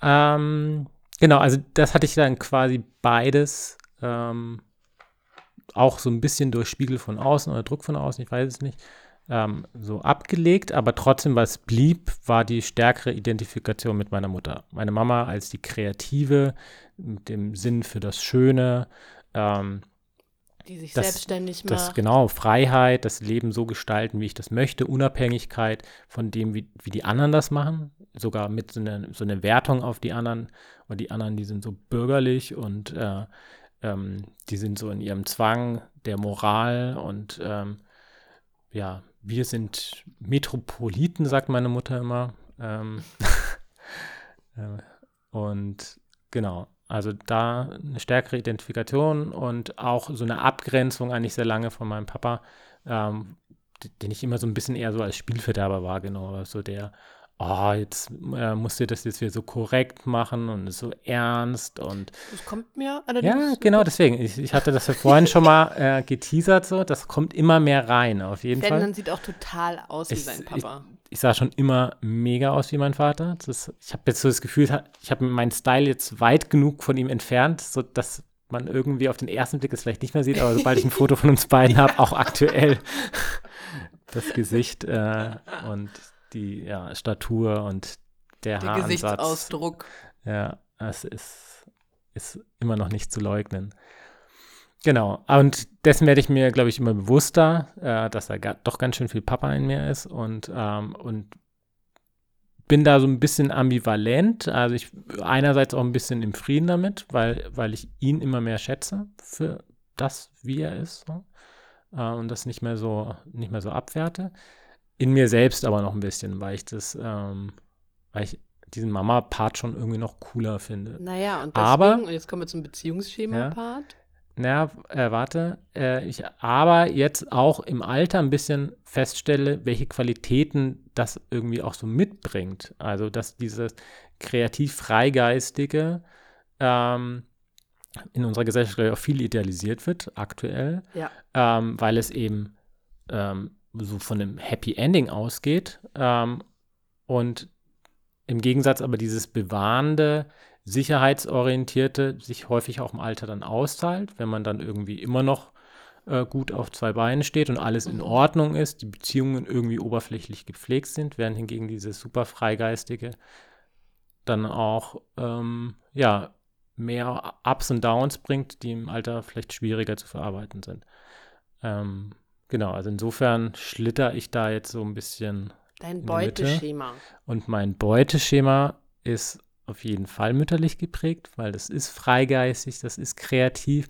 Und was da jetzt noch ein bisschen gefehlt hatte, äh, was aber auch äh, auf meine Mutter zutrifft, ist schon irgendwie so ein bisschen die Hosen anhaben, ähm, irgendwie machen, nicht so viel denken ähm, und zack, zack und auch mal ins Blaue hinein und nicht so durchgeplant. Und als ich dich kennengelernt habe, da hast du zu mir, da war ich ja irgendwie, genau, da habe ich ja mein Spiel gehabt, mein, mein Mhm. spirituelles Brettspiel. Und der Sinn des Lebens, die Erkenntnis. Und da hast du ja gesagt, dass du das nicht möchtest. Weil du möchtest das nicht, weil das erinnert dich so sehr an deine Mama, weil deine Mama eben auch mit Genau, so esoterischen Themen sich in der Zeit Ja. beschäftigt hat. Und du wolltest eigentlich, hast mich im Grunde, hast du mir, hast du mir ganz klar signalisiert, ich soll nicht so sein wie deine Mutter. Aha. Ich soll nicht so sein wie deine Mutter. Und dann habe ich deine Mama Ja. kennengelernt. Und übrigens auch, ja, dadurch auch sehr interessant, genau. Du suchst dir deine Mama aus in mir, also teilweise auf jeden Fall. Mhm. Ähm, und dann gibt es ja noch das nächste Klischee, der Konflikt zwischen der Schwieger Schwiegertochter und der Schwiegermutter. Ja. Und auch das ist ein Klischee, das ich als sehr wirksam und sehr real erachte. Das ist mitnichten immer so, aber sehr, sehr häufig. Was auch wiederum glaube ich, zwei Gründe hat. Erstens die Ähnlichkeiten, das sagt man ja auch immer sehr gerne, dass wenn sich zwei Menschen zu ähnlich mhm. sind, dass das auch nicht ganz gut vibet und nicht sehr gut funktioniert. Ähm, und ich glaube, bei Müttern, also bei deiner Mama habe ich es ganz besonders, aber ich kan kannte das auch schon von Mamas von früheren Freunden, dass nämlich dieser Ödipalkomplex, ich habe damals zu dir gesagt, das ist ein bisschen mhm. andersrum bei euch, dass du das gar nicht so sehr mit deiner Mama hast, aber deine Mama mit mhm. dir. So das, der Kronprinzsohn. Mhm. Und das stelle ich auch sehr häufig fest, die Mamas, die so auf ihren Söhnen glucken und dass da praktisch auch wie so eine Art Eifersucht entsteht, wenn eine Freundin äh, ja. In, da reinkommt. Die muss nämlich dann auch immer ganz schön an ihren Platz gesetzt werden. Äh, und auch das eine sehr, sehr spannende mhm. Rivalität, die da entsteht. Ja. Also es ist alles wie im Märchen, aber es ist total real. Ja, die Märchen kommen ja nicht von irgendwoher. Nee. Ja, natürlich auch in der Beziehungsstruktur zwischen uns, ja, zeichnet sich ja auch immer mehr die Wiederholung zwischen meinen Eltern ab.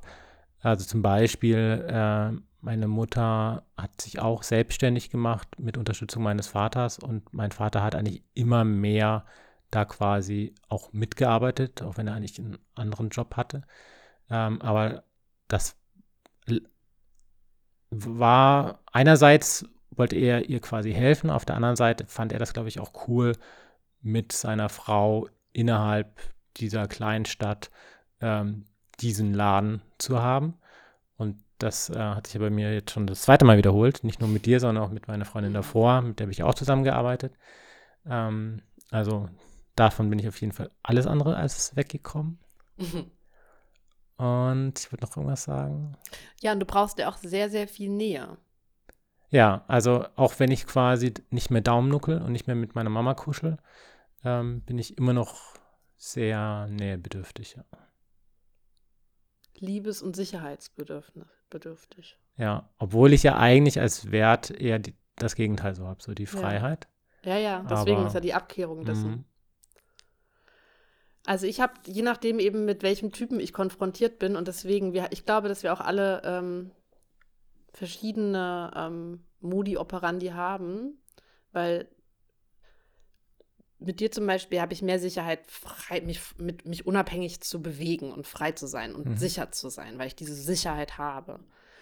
Und ähm, anderen, diesem anderen Typus gegenüber, was ja auch gerade zum Beispiel wieder nämlich läuft. Genau, gegenteilig, ja. Da bin ich, da, da bin ich praktisch bedürftig, bin ich in der bedürftigen mhm. Position, weil ich die Sicherheit nicht bekomme. Mhm.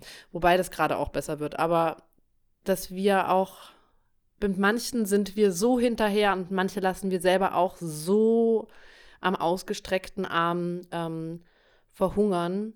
Das mein Therapeut, das fand ich ein ganz cooles Bild, der hat gesagt, wir haben ein Maß in uns. Also mhm. Also wenn du dir so eine Art Lineal vorstellst, jeder hat so eine gewisse Intensität in sich. Ja, kannst du dir jetzt vorstellen, entlang der Zentimeter. Und entweder schlägt dieses Lineal ähm, wie so ein Pendulum in die eine Richtung oder in die andere. Und dass das praktisch aber auch wieder dann determiniert ist, in welcher und wie doll das halt ist. Entweder in die mhm. eine oder in die andere Richtung. Aber wir sind jetzt nicht sehr fluide in diesen Reaktionsmöglichkeiten. Mhm. Und das ist natürlich schon auch trotzdem der Sinn, ja, finde ich, von Therapie auch, äh, schwingungsfähiger zu werden und dass dieses innere, dass diese innere Befangenheit aufweicht. Mhm. Und eben mich nicht mehr fremdbestimmt. Dass ich mich selbst nicht mehr fremdbestimme. Mhm. Das ist das Ziel von Therapie. Dankeschön für deine Offenheit auch. Klar. Ja. Und jetzt das Experiment. Wie kann man das auf eine coole, sexy Art lösen? Wir hatten da tatsächlich schon mal eine Idee. Das war das, ja, was ich vorhin ja, ja. verraten wollte. Jetzt gerne, erzähl. Ich hätte es auch sonst. Mhm. Ähm, wir haben ja vor der Liebelei dieses Chaka-Projekt gemacht, wo wir jede Woche ein neues Projekt gestartet haben. Und eine der Ideen dafür war jetzt sehr ähnlich zu diesem Wochen, Doppelwochenprojekt nämlich die Fick deine Mutter Gummipuppe. Ähm, das war quasi, die Idee war, dass du so einen Online-Shop für Gummipuppen hast und lädst für dann Sexpuppen, für, für Sex Gummipuppen. Ja, für Gummipuppen. Also ähm, Sexpuppen sind ja, glaube ich, eher so ein bisschen diese festen, großen, dicken Dinger und Gummipuppe ist die zum Aufblasen. Also so hab's ich irgendwie im Kopf. Die heißt auch Sexpuppe. Ist egal. Ich nenne Okay, eine so mit einem Loch. Mit einer mit Löchern. Mit Löchern, die man aufblasen kann. Und ähm, wo du dann das Bild deiner Mutter hochladen kannst oder der Mutter eines Freundes, dem du das äh, zum Geburtstag schenken möchtest. Und äh, dann wird die quasi auf dieses Gesicht, dieses leere Gesicht der Gummipuppe draufgedruckt und dann hast du quasi deine Mutter als Gummipuppe, die dir dann zugeschickt wird. Falls ihr diese Idee jetzt mega geil findet, schreibt uns, dann werden wir das Projekt irgendwie noch unterbringen und äh, in Angriff nehmen. Ja. Das ist damals, glaube ich, mehr aus diesem Gag entstanden mit der Fick deine Mutter und deine Mutter und so. Das ja. irgendwie zu persiflieren. Aber ein bisschen später, halt innerhalb meiner, meines therapeutischen Werdeganges, habe ich gedacht, das ist so klug. Das ist so klug. Weil wir dann nämlich, ach so, und das ist, deswegen, das musst du ja erklären. Das arbeitet in der gleichen Art und Weise, in der wir jetzt die Tage miteinander arbeiten werden. Und zwar insofern, als dass es metaphorisch Erfüllung findet. Also wir werden ein, Exper wir werden ein Experiment miteinander oder ein Ritual miteinander äh, vollführen. Das basiert auf ähm, meinem, also ich würde ja fast sagen, Vorbild. Auf jeden Fall größter Inspirateur der letzten Jahre für mich. Alejandro Jodorowsky, das ist ein Chilene. Ich bezeichne ihn gerne als Virtuosen. Er lebt auch noch. Er hat sehr tolle Filme gemacht, aber eben auch Bücher geschrieben und das Feld der Psychomagie begründet. Und sein Ansatz ist der folgende, dass wir eben therapeutisch sehr, ja, äh, sehr lange und jahrelang äh, auseinandersetzen können und dass wir uns bis in die letzte Ecke kennen und dass wir dann auch immer wissen, warum wir so ticken, wie wir ticken. Aber dass sich daran nichts ändert. Das ist im Grunde einfach nur so, dass ich es verstehe, mitunter sogar vorhersagen kann, was ich auch kenne, was aber auch ein sehr hässliches Gefühl ist, wenn man mhm. praktisch dem eigenen Auto beim Autocrush zugucken kann, mhm. nichts dran ändern kann. Ähm, wie in so einer Geisterbahn, wenn das so auf der einen festen Schiene drauf ist. Egal. Und er sagt, weil, und das finde ich, das macht total Sinn, unser Verhalten zu, weiß ich nicht, lass mich lügen, 80 Prozent von unserem Unterbewussten gesteuert wird, wenn nicht noch mehr. Und das Unterbewusste wird nicht über Logik erreicht nicht über Sprache, nicht über Raison, sondern über Metaphern, über Symbole. Und deswegen hat er für verschiedene Problemchen des Lebens diverse Rituale vorgeschlagen, die eben und auf, ja, auf Metaphern, Art und Weise diese, diese Themen ansteuert und damit auflösen möchte, heilen möchte. Und vieles geht um Erfüllung von Sehnsüchten und eben auch über Eltern und Sexualität. Er ist sehr freudsch geprägt. Ähm, ich bin sehr kritisch auch mitunter gegenüber Freud, aber ich denke, dass vieles, was er da für sich, ja, dass vieles auch stimmt, was er, was er so geforscht hat. Mit auf keinen Fall alles, aber vieles, äh, meiner Erfahrung nach. Und ich liebe an diesen Ritualen so sehr, dass sie total Sinn machen und gleichzeitig total verrückt sind. Mhm. Und dieses äh, Fick deine Muttergummipuppe ist natürlich, arbeitet auf der gleichen Art und Weise. Ich habe im Grunde also eine unterdrückte, inzestuöse, ödipale Sehnsucht, die ich nie aufgearbeitet habe, weil ich durfte sie nicht haben. Deswegen suche ich mir meine Mama immer wieder aus, scheitere ja aber auch immer wieder dran. Es ist ja nicht nur, dass wir uns unsere Mama aussuchen, sondern dann reenacten wir das ganze Jahr. Oder ich habe auch immer noch Rachegefühle gegenüber meiner Mutter eigentlich und ähm, über die stellvertretend an meiner Partnerin aus. Gibt es auch immer sehr viel frühzeitige Ejakulation, übrigens mit dem Mama-Thema verbunden. Ähm, und wir genau machen ein Experiment, das sich dieser Logik ähm, bedient und zwar das folgende. Jetzt haben wir es geschafft, nach einer Stunde zwei kommen Naja, aber das ist doch wirklich ein sehr komplexes Thema. Und ich hoffe, dass wir das halbwegs gut geschifft haben, das Ding, das Kind, das kind geschaukelt haben. Und ähm, ja, und dass es auch halbwegs interessant gewesen ist. Und zwar, ich wollte das, wie gesagt, schon wusste ich, als wir gesagt haben, wir machen die Fucketlist letztes Jahr im November. Da haben wir in Tamera beschlossen übrigens. Ne? Mhm. In Tamera haben wir beschlossen, dass wir die Fucketlist machen, diesen Podcast. Und da war mir schon Anfang an klar, das möchte ich machen. Und wir waren auch letztes Weihnachten äh, jeweils bei den Familien und da musste nämlich was besorgt werden von unseren Eltern. Denn dieses Experiment wird nur einseitig stattfinden. Wieder. Ja, bei mir, ähm, bei mir kam da der Ekel durch. Da kam bei Ferdinand, genau, da kam bei Ferdinand das, der Ekel durch. Zu sehr was ich als ein sehr wichtiges Indiz halte, Symptom. das zu tun. Egal. Äh, und zwar brauchten wir nämlich die Unterwäsche unserer Eltern. Geklaut. Ich habe also seit Weihnachten letzten Jahres, seit, seit, seit zehn Monaten habe ich im Schrank neben meinen Sextoys und so eine Buchse von meinem Papa liegen. Hallo Papa. Hallo Papa. Nee, mein Papa hört den Podcast, glaube ich, wirklich nicht. und Ferdinand hätte natürlich eigentlich Unterwäsche von seiner Mama stibitzen müssen, was er nicht getan hat. Uh, und ihr könnt es euch denken, dann miteinander zu schlafen, während der andere die Unterwäsche, also wir, werden miteinander Sex haben und du wirst den Schlüpper von meinem Papa tragen. Ist der nicht getragen oder ist der gewaschen? Der ist frisch gewaschen. Rodorowski oder wie seine Freunde ihn nennen, Rodo. schlägt ja eher vor, dass es besser ist, wenn es getragen ist. Ja, Aber wir wollen mal nicht zu eklig werden. Das muss ja nicht, man muss ja nicht gleich zu viel machen. So, also die ist frisch gewaschen. Aber ich muss die ja tragen. Wenn ich die jetzt von meiner Mama organisiert hätte, hättest du die ja tragen ja. müssen. Und? Naja, da habe ich vielleicht an der falschen äh, Stelle den Ekel empfunden. Nee, du hast, wir haben drüber gesprochen, du hast gesagt, du möchtest nicht mit mir schlafen, wenn ich die Unterwäsche deiner Mutter trage, weil du das Gefühl hättest, du würdest mit deiner Mutter schlafen. Und ich habe gesagt, ja, das ist der Sinn der Sache. Und in dem Moment hat es dich immer nur geschüttelt, dann war es vorbei. Das schüttelt mich immer noch. Aber ich glaube, das spielt auch noch was anderes mit rein. Also das ist auch so ein bisschen, das hatte ich jetzt auch generell bei dieser Folge, ich hoffe, dass es halbwegs okay ist, aber auch, dass wir ja quasi jetzt über andere Menschen sprechen, mehr oder weniger namentlich, hm, ohne deren Einverständnis zu haben. Du meinst unsere Familie? Ja. Mhm. Haben Und, wir was Problematisches gesagt? Weiß ich nicht. Ich habe dabei so ein bisschen getrackt immer. Ja, also wir haben ja schon über unsere Eltern gesprochen, wie wir das so bewerten, bewertet haben.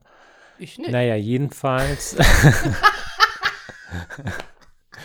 doch. Doch, doch. Doch, schon auch. Natürlich, doch, natürlich. Und, Aber bei mir wissen die das alle. Also es sind keine Worte. Ja, und das andere ist, ich glaube, deinem Papa fällt das auch nicht auf, wenn ihm jetzt eine Unterhose fehlt. Ich glaube, dass meine Mutter das sofort Ach, mitbekäme und dann irgendwelche Theorien aufstellen würde, Ach, was damit passiert ist. Bla. Und dann spricht sie da ewig mit meiner Schwester drüber und dann spricht meine Schwester ewig mit mir darüber und ich muss die ganze Zeit so tun, als wüsste ich von nichts. Und dieses Kopfkino, das äh, hat mich da jeden Fall auf und ab gehalten. Oder gar davon erwischt zu werden und mich dann erklären zu müssen, ich glaube, das war das Schlimmste. Ach, Quark. Doch. Vorgeschoben. Nein, nein, das waren auch, auch Gründe, die, kann man ja genauso in, ja, wir können das auch anders machen. Ich kann auch Unterwäsche frisch kaufen und Giese da drauf schreiben. Ja, kannst du machen. Das ist sogar noch den Namen meiner Mutter. Ja, das ist wahr. Wollen wir das mal raus? Nee, ist okay. Okay. Hm. Ähm, so, und jetzt nämlich, ich, hab, ich war ja doch noch gar nicht fertig, das Experiment zu beschreiben. Ja, also wir werden Sex miteinander haben, du wirst die Buchse von meinem Vater tragen und in dem Moment, da ich einen Orgasmus habe, ich bin nackt, äh, werde ich den Namen meines Vaters ausrufen. Mhm. Praktisch dich damit be bezeichnen. Und in dieser Art und Weise werde ich den Beischlaf, also dieses, dieses, dieses, diese Sehnsucht, unbewusste Sehnsucht erfüllen und mich davon gänzlich befreien und dann bin ich ein neuer noch freierer Mensch. Ja, oder du bist dann so angefixt Ach, oder angefickt Quatsch. davon. Ach, so ein Quatsch. Na, so ein Quatsch. Weiß. Und das Experiment ist ja noch nicht vorbei. Und das war jetzt übrigens ein Punkt, den du eigentlich genannt hattest, den du doof fändest bei deiner Mama. Und das habe ich verstanden.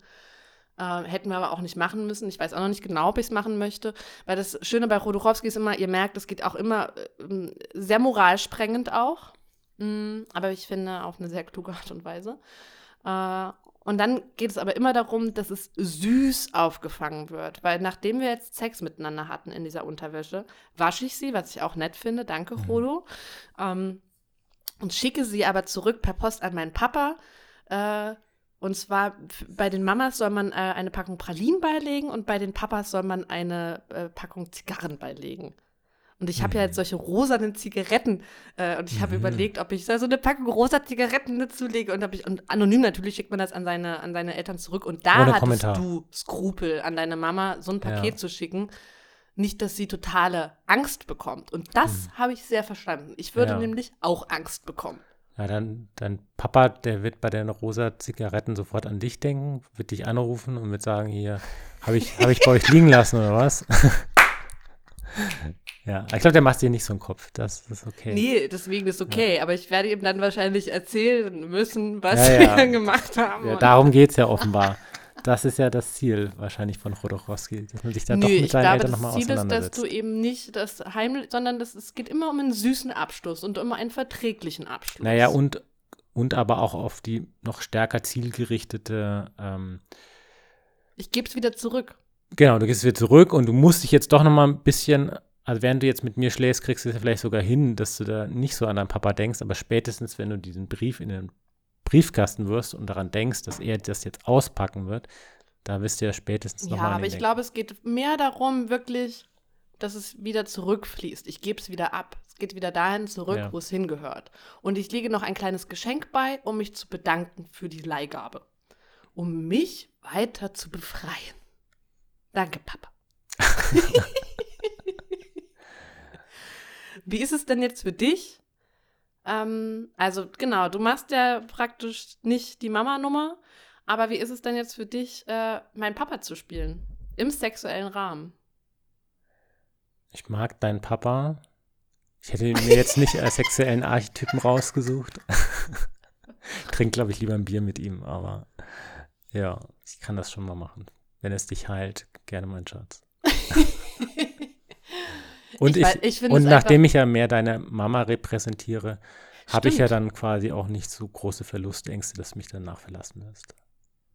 Was? Naja, wenn du jetzt, wenn ich jetzt dein Daddy-Issue austriggern äh, würde und du würdest dich davon befreien, ah, okay. dann würdest du vielleicht danach sagen, okay, und tschüss.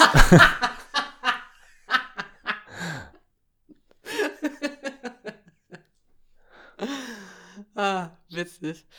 Ähm, ja, ich, ich, ich gehe ja mit totaler Neugierde daran. Ich will das, wie gesagt, seit ein paar Jahren machen. Ich liebe solche, ich liebe so ein Stuff. Äh, ich wollte eigentlich auch im Tantric Woman Retreat, ich habe das den Teilnehmerinnen dort vor Ort gar nicht erzählt. Wir haben etwas nicht gemacht, was ich eigentlich geplant hatte. Das war mir dann ein bisschen zu doll in, in dem Rahmen und auch auf so eine kurze Zeit. Hebst du äh, das jetzt auf fürs nächste Retreat? Nee, ich erzähle das jetzt trotzdem, weil ich habe ich hab ja dann auch schon zu dir gesagt, das müsste ein bisschen Ansage haben. Das, weil ich glaube schon, dass eine kleine psychologische Vorbereitung für sich selbst dafür schon gut ist. Aber im Grunde auch eine kleine Idee für euch zu Oder Hause. Oder nehmen, nehmen wir das in unser Experiment nächstes Jahr. Ja, ich habe auch gerade, ich werde auch gerade langsam. Ja, ja wir heben uns das erstmal Ja, auf. nee. Mehr dazu 2024. Ja. Nein, in zwei Wochen. Also wir lüften auf jeden Fall das große Geheimnis um das Kind der Fucketlist und der Tantric-Kurse, die einfach nur Spaß machen werden und die richtig geil sein werden, äh, lüften wir auf jeden Fall spätestens in zwei Wochen in der nächsten Folge. Weil mhm. das muss mal, das muss mal an den Start gehen, weil mhm. das wird auch nur für eine kurze Zeit available sein. Mhm. Und wir sind schon wieder way too late. Mhm. Aber ja, also das werden wir jetzt machen und ich bin auf jeden Fall, genau, ich bin, glaube ich, auch ein bisschen, ich werde mich, glaube ich, auch ganz schön genieren und vor allen Dingen auch den Namen auszurufen. Es wird, glaube ich, schon eine ganz schön abgefahrene Nummer. Wird schon eine ganz schön abgefahrene Nummer. Bin sehr gespannt. Ich habe eine Idee. Was? Ja, die teile ich jetzt nicht. Sehe ich dann danach. Ja, ich bin auch gespannt. Wollen wir loslegen? okay, cool. Dann. Okay, cool. See you on the other side. Dum, dum, da, da. Ein Weihnachtsangebot. Lovers and Loverines. In den letzten Tagen hat uns die Muse einen leidenschaftlichen Kuss verpasst. Schon seit vielen Jahren brüten wir immer wieder an einer Idee, doch erst mit diesem Projekt, der Fuck It List, gesellte sich der zündende Funke für unseren neuesten Weihnachtsstreich. Und zwar, Achtung, The Horny Lovers and the Lusty Muse – zwei wunderschöne und dekorative Adventskalender, einmal für Paare und einmal für Lustwandlerinnen themselves, die euch mit 24 Lusttropfen hin zum Fest der Liebe beglücken werden. Jedes Türchen birgt eine neue, kleine, romantische bis unanständige Aufgabe, die mit originellen Impulsen zwischen Liebe, Lust und Heiterkeit überrascht. Für den most sexy and self-loving Advent, den ihr euch nur in feuchten Träumen zu fantasieren gewagt habt. Ab jetzt im Liebelei-Shop auf liebelei.cu. Nur für kurze Zeit. Viel Freude und Merry XXXmas. Und damit hello again auf der anderen Seite. Hallo. Ähm, vielleicht auch mal so mittendrin, wollen wir mal so eine kleine Entschuldigung aussprechen, weil irgendwie. Wofür? Wofür? Naja, eigentlich sagt ja der Jingle jede Woche, was wir immer noch nicht korrigiert haben. Und dann heißt es eigentlich jeden zweiten Sonntag. Und ich glaube, die letzten drei Folgen sind immer erst Montag oder Dienstag äh, mm. jeweils erschienen. Und dass das eher so Sunday-ish ist und nicht wirklich ähm, on the date. Das stimmt. Das tut uns leid. Ja, tut, tut, uns wirklich leid. Ist auch einfach ein bisschen blöd, wenn man sich nicht drauf verlassen kann. Umso besser und klüger ist es natürlich, wenn ihr bei Spotify und Co. Ähm, auf dieses kleine Glöckchen drückt, also praktisch uns abonniert und dann kriegt ihr so eine schöne Push-Notification, äh, wenn die nächste Folge da ist. Und dann wacht ihr eines Morgens auf und dann erlöst ihr euer, euer Handy aus diesem Flugmodus, in dem ihr das hoffentlich nachts habt, um ruhig schlafen zu können. Und dann macht's plopp und dann sind wir auch schon da mit einer neuen Folge. ähm, also wir haben ja schon davor sehr viel darüber gesprochen, warum wir das machen, ähm, auf wen das Ritual fußt oder woher das quellt und was da auch die, das Ziel dessen war. Und auch, dass es natürlich, wir sind uns absolut dessen bewusst, dass es natürlich ein sehr heikles Thema ist. Und ich hatte auch, wir haben kurz davor irgendwie so miteinander kurz geschakert und dann hast du irgendwas gesagt, wo ich nochmal so zu dir sagte, das ist schon eine ernste Nummer, ne? Mhm. Da musst, du musst dich auch in diese Rolle wirklich auch ähm, reinfühlen und diese Verantwortung auch übernehmen, weil es ist, es ist ja ein sehr heißer Bereich, in dem wir da zusammen eintreten. Und es ist am Ende kein Spiel, sondern es ist eine Art therapeutischer Akt. Ja. Ähm, wo ich nochmal so zu dir gesagt habe, das ist wirklich ernst. Ja, das fand ich sehr gut, dass du es gesagt hast, weil ich hatte gemerkt, dass ich da gerade so eine Begeisterung für entwickelt hat, weil eigentlich war das ja so, dass ich sagte, oh, auf diese Woche habe ich irgendwie nicht so Lust. Ähm, und ach komm, das war irgendwie auch nicht so sehr mein Thema und ich weiß nicht. Und ich habe ja quasi jetzt eigentlich nur diese Stellvertreterrolle für deinen Papa eingenommen. Und gab aber diesen Punkt, ähm, wo ich da richtig dann Bock drauf hatte und so Spaß drauf entwickelt hat. An diesem Punkt hast du das gesagt und dann war das äh, für mich gut, weil ich dann gemerkt habe, ja, okay, ähm, ich muss, kann diese Rolle ruhig einnehmen, aber bewusst und mhm. ähm, ich muss irgendwie einen Weg finden, ähm, dich auch irgendwie vielleicht darauf vorzubereiten, dass das vielleicht auch ein bisschen jetzt meine Aufgabe ist, mhm. weil du ja keine Ahnung hast, ähm, inwieweit du wie jetzt damit konfrontiert wirst. Mhm. Und deswegen habe ich dann so ein vorgeschlagen, dass wir so ein kleines, äh, kleinen Check-in vorher machen, mhm. wo ich dich so ein bisschen vorwarnen konnte oder dich so ein bisschen mental darauf vorbereiten konnte. Ähm, Na, ich wusste es dann schon so ein bisschen. Also Ferdinand ja. hat dann angefangen, so Sachen vorzubereiten. Ich dachte so Kerzen und so. oder ja, aufräumen. Aber dann wurde auf einmal der Drucker rausgeholt und dann dachte ich, der Drucker? wieso denn der Drucker? Machen wir hier irgendwie, druckst du was aus? Und dann ist meinem Köpfchen eingefallen, was du da machst. Mhm. Du hast praktisch das Ritual nach Rodo. Es gibt ein anderes Ritual, das er vorschlägt, wo Gesichter ausgedruckt werden. Jetzt habe ich schon verraten und als Maske mhm. getragen werden. Und das wusstest du natürlich auch. Und, das, und du hast äh, diesen Aspekt da jetzt praktisch mit reingebracht. Deswegen mhm. war ich schon so ein bisschen vorgewarnt durch die Druckergeräusche, dass das jetzt wahrscheinlich ja. passieren wird. Ja. Genau. Und also das heißt, du hast des, das Gesicht meines Vaters ausgedruckt ja. und daraus eine Gesichtsmaske gebastelt. Genau. Und dann quasi nach diesem Check-in, in dem ich dich einfach so mental ein bisschen darauf vorbereitet habe, wo ich dir gesagt habe, okay, schließ jetzt mal die Augen und stell dir vor, du bist jetzt zu Hause bei deinem Papa. Boah, und ab dem Moment ging es bei mir total ja, los. Das dachte ich schon. Also da dachte ich auch schon, dass da auch wirklich eine, schon eine starke Kraft drin liegt. Also es sind ja so diese zwei Ebenen. Das eine ist, glaube ich, so über dieses symbolische Arbeiten und äh, quasi durch äußere sichtbare oder wahrnehmbare Faktoren ähm, dich in diese Situation hineinzupuschen, was ja Rodachowski, glaube ich, sehr stark macht.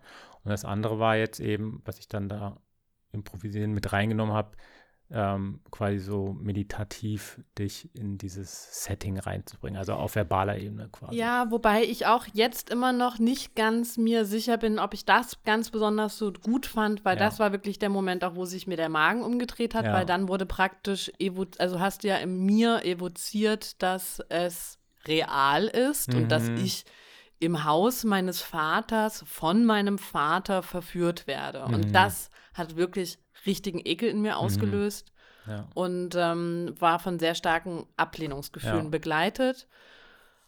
Und es hat es natürlich sehr krass verstärkt. Äh, zu Beginn, ich habe dich ja dann auch gebeten, okay, gut, das ist mir jetzt zu viel, mhm. das ist mir zu viel. Ähm, ich habe dich dann auch noch mal gebeten, die Maske abzulegen, war mir dann alles ein bisschen too much.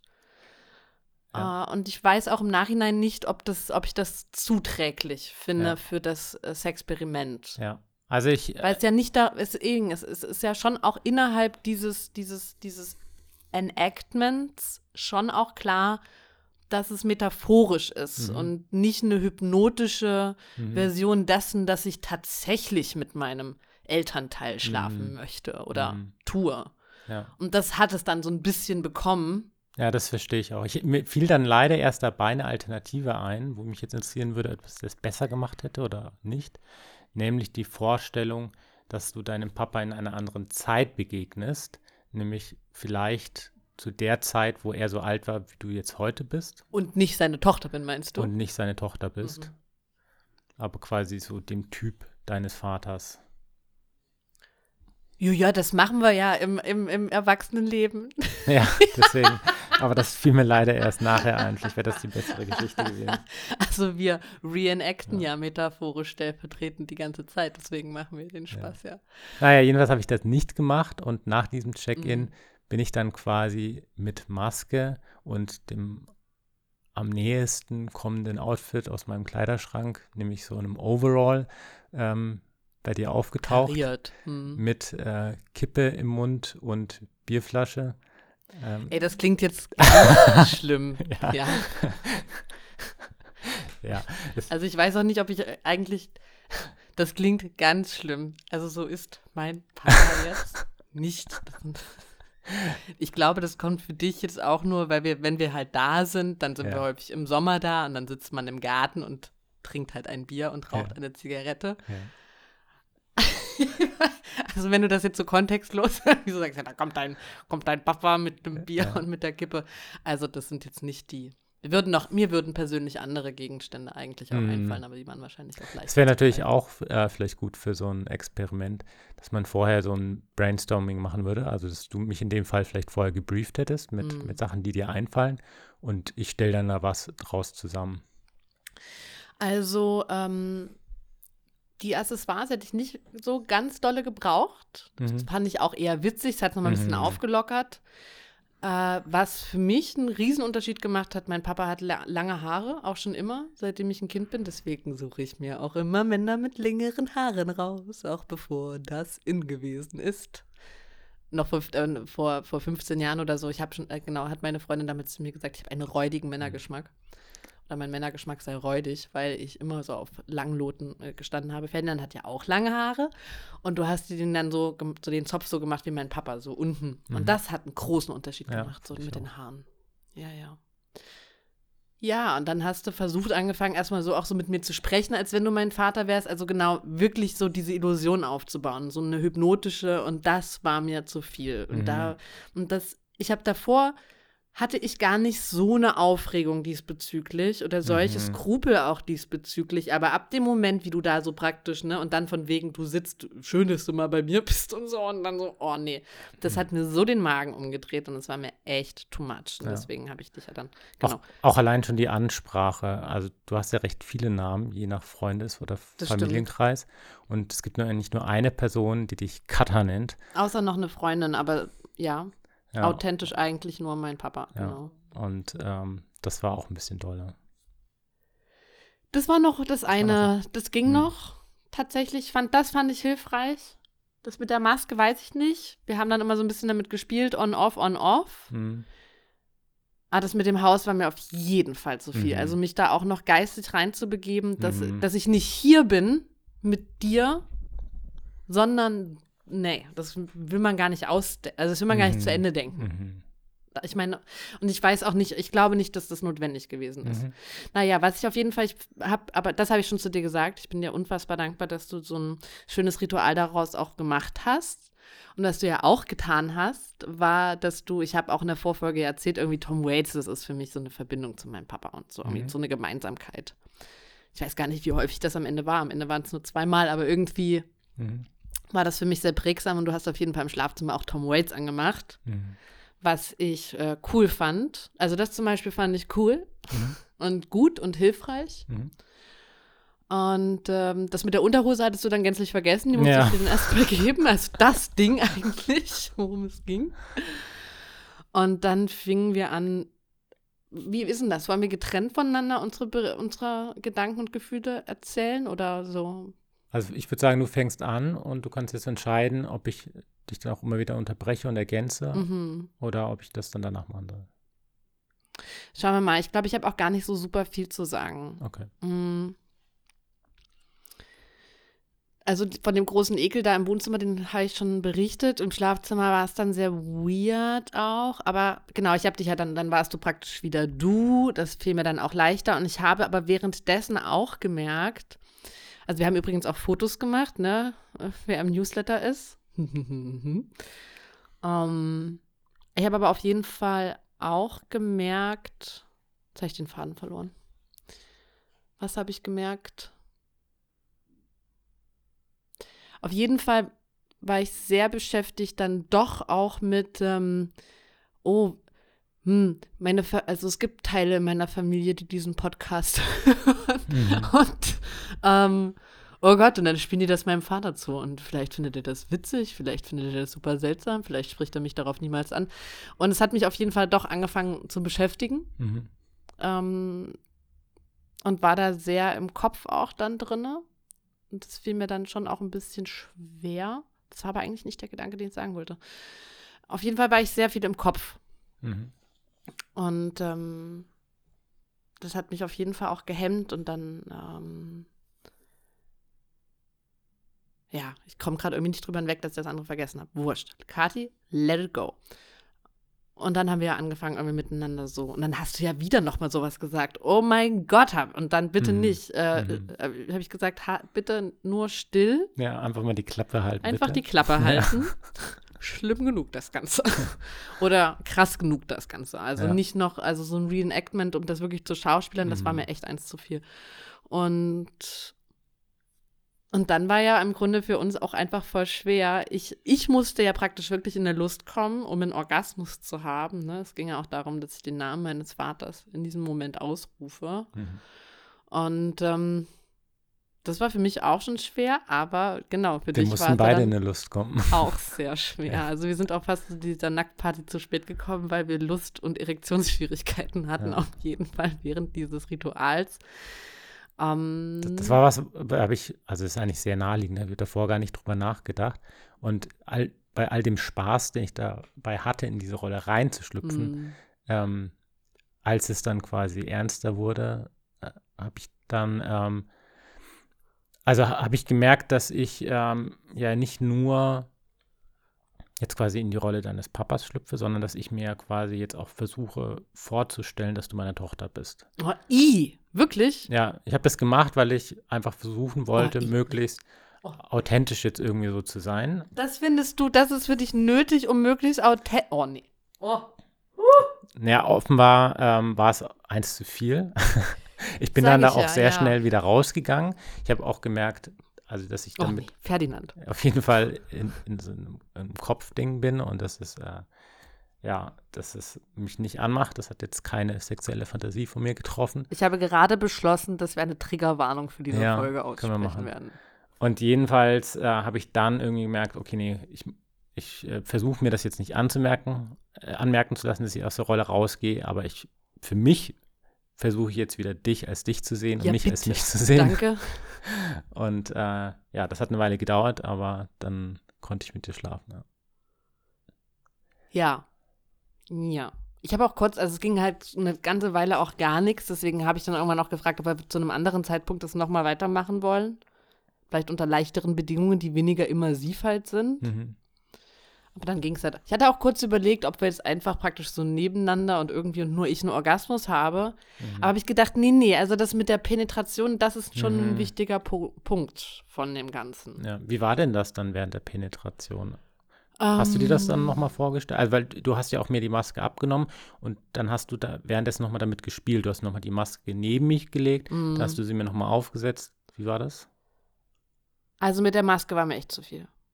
Also wenn diese Maske auf deinem Gesicht war, dann hatte das für mich, dann hatte für, dann hatte das all das für mich, was bei den Leuten auftaucht, wenn man darüber schon nur metaphorisch spricht. Mhm. So. Ganz, ganz klarer Grenzübertritt. So. Mhm. Auch für mich. Ähm, Und gab es auch einen Anteil in dir, der das jetzt auch, wenn du es quasi dir nicht erlaubt hast, aber der das Mhm. erotisch finden konnte? Oder mit meinem Vater zu schlafen. entweder mit deinem Vater oder mit dem älteren Mann oder ich weiß nicht, welche, das ist ja bestimmt auch ein Assoziationsfeld. Das ist ja wahrscheinlich nicht nur dein Vater, sondern es ist wahrscheinlich ein Komplex aus Assoziationen, oder? Der ältere Mann, also mit älteren Männern kann ich mir schon vorstellen zu schlafen. Und ich finde jetzt meinen Ich weiß nicht, was bei dir aufploppte. War das einfach nur dein Vater, als ich die Maske dann aufgesetzt habe? Ja, und dann macht das einfach, dann macht das, ich möchte jetzt gar, da möchte ich gar nicht so tief reingehen. Das, ist, Okay. das macht eben diese Thematik auf, Mhm. weswegen es auch tabuisiert ist, Mhm. was ich sehr gut nachvollziehen kann. Mhm. Und wie gesagt, es geht ja nicht darum, dass es ein bewusster Wunsch ist, dass du mit deinem Elternteil schlafen möchtest. Mhm. Das fände ich tatsächlich jetzt auch dann problematisch. Das ist ja genauso, wenn ein Elternteil den Wunsch hat, tatsächlich mit seinem eigenen Kind zu schlafen. Mhm. Das geht ja, das geht natürlich überhaupt nicht. Mhm. und eine sehr klare Verurteilung dessen. Nichtsdestotrotz kann ja vielleicht auch da so ein Wunsch existieren. Wobei, ne, also wenn so ein Wunsch existiert, dann lieber auch so reenacten mit einem erwachsenen Menschen, w- was irgendwie konsensuell ist, Mhm. um das vielleicht so zu verarbeiten. Aber darum geht es ja in, diesen, in dieser Tendenz oder in dieser, in dieser Beziehungsprägung nicht. Mhm. Es geht ja nicht darum, dass ich tatsächlich mit meinem Elternteil schlafen möchte. Mhm. So, da rollt sich ja alles zusammen. Auch unterbewusst. Ja, Mhm. ja. Okay. Also, ja. Ich habe vor zig Jahren mal mit einer Freundin drüber gesprochen, weil wie gesagt, es ist ja kein, es ist kein seltenes Thema, dass wenn wir nicht die Töchter unserer Väter wären und wir unsere Väter in jüngeren Jahren kennengelernt hätten, dass wir die bestimmt auch interessant gefunden hätten. Mhm. Aber es ist ja trotzdem alles da. Mhm. Es ist ja trotzdem da. Deswegen, es geht, ja, ja, ja, ja, ja. Ich habe gedacht, dass mir viel schwieriger fallen würde, den Namen auszurufen. Das war ja dann auch noch so ein Punkt, vor dem ich ein bisschen Schiss hatte. Mhm. Weil ich bin jetzt generell nicht so eine Namenruf, Namensruferin Mhm. beim Sex. Ging aber auch, aber das hat für mich auch nochmal betont, dass es ein Ritual ist. Tatsächlich, Mhm. deswegen wahrscheinlich, weil ich sonst nicht so eine Namensruferin bin, hat dieses, dieser Ja. Ausruf es für mich auch nochmal markiert, das ist Ritual, das ist nicht echt. Ja, so habe ich das auch wahrgenommen. Ja, oder? Ich Mhm. auch. Das war irgendwie nicht so ein heikler Moment. So, und jetzt ist natürlich die Frage, bin ich befreit? Mhm. Oder bin ich befreit? Hä? Ähm, ja, let's see, right? Let's see. Ich glaube tatsächlich, dass das schon, ähm, also das ist natürlich ein, ein Weg von vielen, aber ich habe auch noch mal so über diese Thematik mit diesem, mit diesem Beuteschemata, das so mehr wie meine, als wir uns kennengelernt haben, nämlich, Mhm. da war ich ziemlich raus aus diesem Muster auch, dass Mhm. ich solche Typen auch gar nicht mehr wollte Mhm. jedes Mal, wenn ich die gesehen habe, war nicht mehr oh, sondern war, oh mein Gott, wie anstrengend. Mhm. Und das war viele Jahre so. Das ist erst jetzt so seit ein paar kleinen Jahren nicht mehr so. Mhm. Ja, weil er leicht wieder ein bisschen auf, keine Ahnung, ne? Mhm. Reibt man, man reibt sich ja gut aneinander auf. Es löst ja auch sehr viel in einem aus. Insofern ist es ja auch nicht problematisch. Wie gesagt, wir benutzen uns ja dann, wenn eben das bewusst irgendwie auch ein bisschen praktiziert wird. Mhm. Finde ich, kann man sowas auch, ja, cool. Am coolsten ist es ja eigentlich, wenn man so jemanden findet und beide so wissen, ah, wir repräsentieren diesen und jenen und das dann auch so anderen, sich wirklich bewusst aneinander abarbeiten kann und das so irgendwie sehr lehrreich ist. Mhm. Na, aber es ist natürlich schwer, wenn wir immer so getriggert sind in diesen Kindheitsthemen. Ja. Also deswegen, ich für mich persönlich habe mitgenommen, dass ich das äh, eigentlich ganz reizvoll finde, in so ein Rollenspiel reinzugehen, was wir in der Fackeliste ja auch noch nicht hatten. Stimmt. Ähm, dass ich. Naja, doch, in der, in der, in der ähm, BDSM. Mhm. Ja, da so ein, so ein bisschen. Ähm, also zumindest in, dem, in der Hinsicht, dass wir quasi so, ein, so einen Anteil ähm, von uns gefördert haben. Aber so imaginativ in so einen Stereotypen oder ähm, sogar eine konkretere Rolle ähm, habe ich noch nicht gemacht. Und darauf habe ich jetzt, glaube ich, auch ein bisschen Lust bekommen, aber gerne was, womit ich mich auch sexuell identifizieren kann und ähm, du in deiner Rolle dann hoffentlich auch dir eine aussuchst, äh, die ich sexuell anziehend finde. Ähm, also darauf hätte ich auf jeden Fall noch Lust. Auf Rollenspiel. Hm? Hast du da schon was im Kopf? Nee. okay. Also, keine Ahnung, zum Beispiel, ähm, was, was bei mir schon mal aufploppte, ist ja auch so ein Klassiker, so also animalische Rollen. Ähm, Pferdchen? Nee, eher so, so noch klischeehafter, so wilde Tiere. Ähm, es gibt eine große breite Fläche für die Pferdespiele. Weißt ja. du, mit den Horses. Ja, ja, gibt es auch. Ja, das hat mir nicht so. Das, ein anderes Tierklischee ist natürlich dieses Bunny-Ding. Äh, da bin ich wahrscheinlich jetzt auch genügend geprägt von, dass es, äh, dass es bei mir auch ein bisschen funktioniert. Ähm, aber nee, da wäre ich ganz offen, auf mal auf Erkundigungstour zu gehen. Wenn ich mir, wenn ich solche Listen durchlese mit den klassischen Rollen, das hat mich noch nicht so angesprochen. Also jetzt irgendwie so äh, Lehrerin. Ja, genau, Krankenschwester, Krankenschwester ähm, Polizisten, das alles nicht so, aber ich bin mir ziemlich sicher, dass, äh, dass wir da Archetypen oder konkrete Archäologin. Rollen finden. Archäologin. Die hat einen Pinsel. Wurscht, wir, wir kommen gerade so ein bisschen vom ab. Thema ab. Äh, eine Frage noch an dich. Ähm, hast du denn in den letzten Tagen jetzt dann doch ein bisschen bereut, dass du das Experiment oder das Ritual für dich nicht gemacht hast? Oder bist du Gott froh, dass du es mhm. nicht gemacht hast? Also, als wir die Vorfolge aufgenommen hatten, hatte ich es natürlich ein bisschen bereut, weil ich mich so als Spielverderber gefühlt habe. Mhm. Und ja, eigentlich auch bislang für jede Erfahrung dankbar war, die wir hier ja. bei der Fackelist äh, ausprobiert haben. Ähm, jetzt im Nachhinein glaube ich, ähm, wäre das für mich, weiß ich nicht, wäre ich, glaube ich, da auch nicht so tief rein oder hätte das für mich ähnlich schwierig funktioniert. Ähm, also ich habe es auf jeden Fall nicht zusammenbekommen, die, die Rolle, die ich versucht habe einzunehmen oder die, die Rolle, in der ich dich dann gesehen habe und das sexuell zu verbinden. Also es war entweder lustig oder es war äh, für mich unsexuell oder ja. Naja, du hast ja dann mit mir geschlafen, also muss es wieder. Genau, aber da bin, da bin ich herausgekommen. Also da war ich dann in meinem Kopf. Das ist ja auch für dich, ich finde das wie gesagt okay. Mir ist übrigens just gerade wieder eingefallen, was ich vorhin sagen wollte. So ist es, ne? Let it go and it will come. Dass ich, als du da standest, nochmal gemerkt habe, wie krass viel Vertrauen dieses Ritual benötigt. Ja, das stimmt. Und ich auch für dich habe und mir wäre, mhm.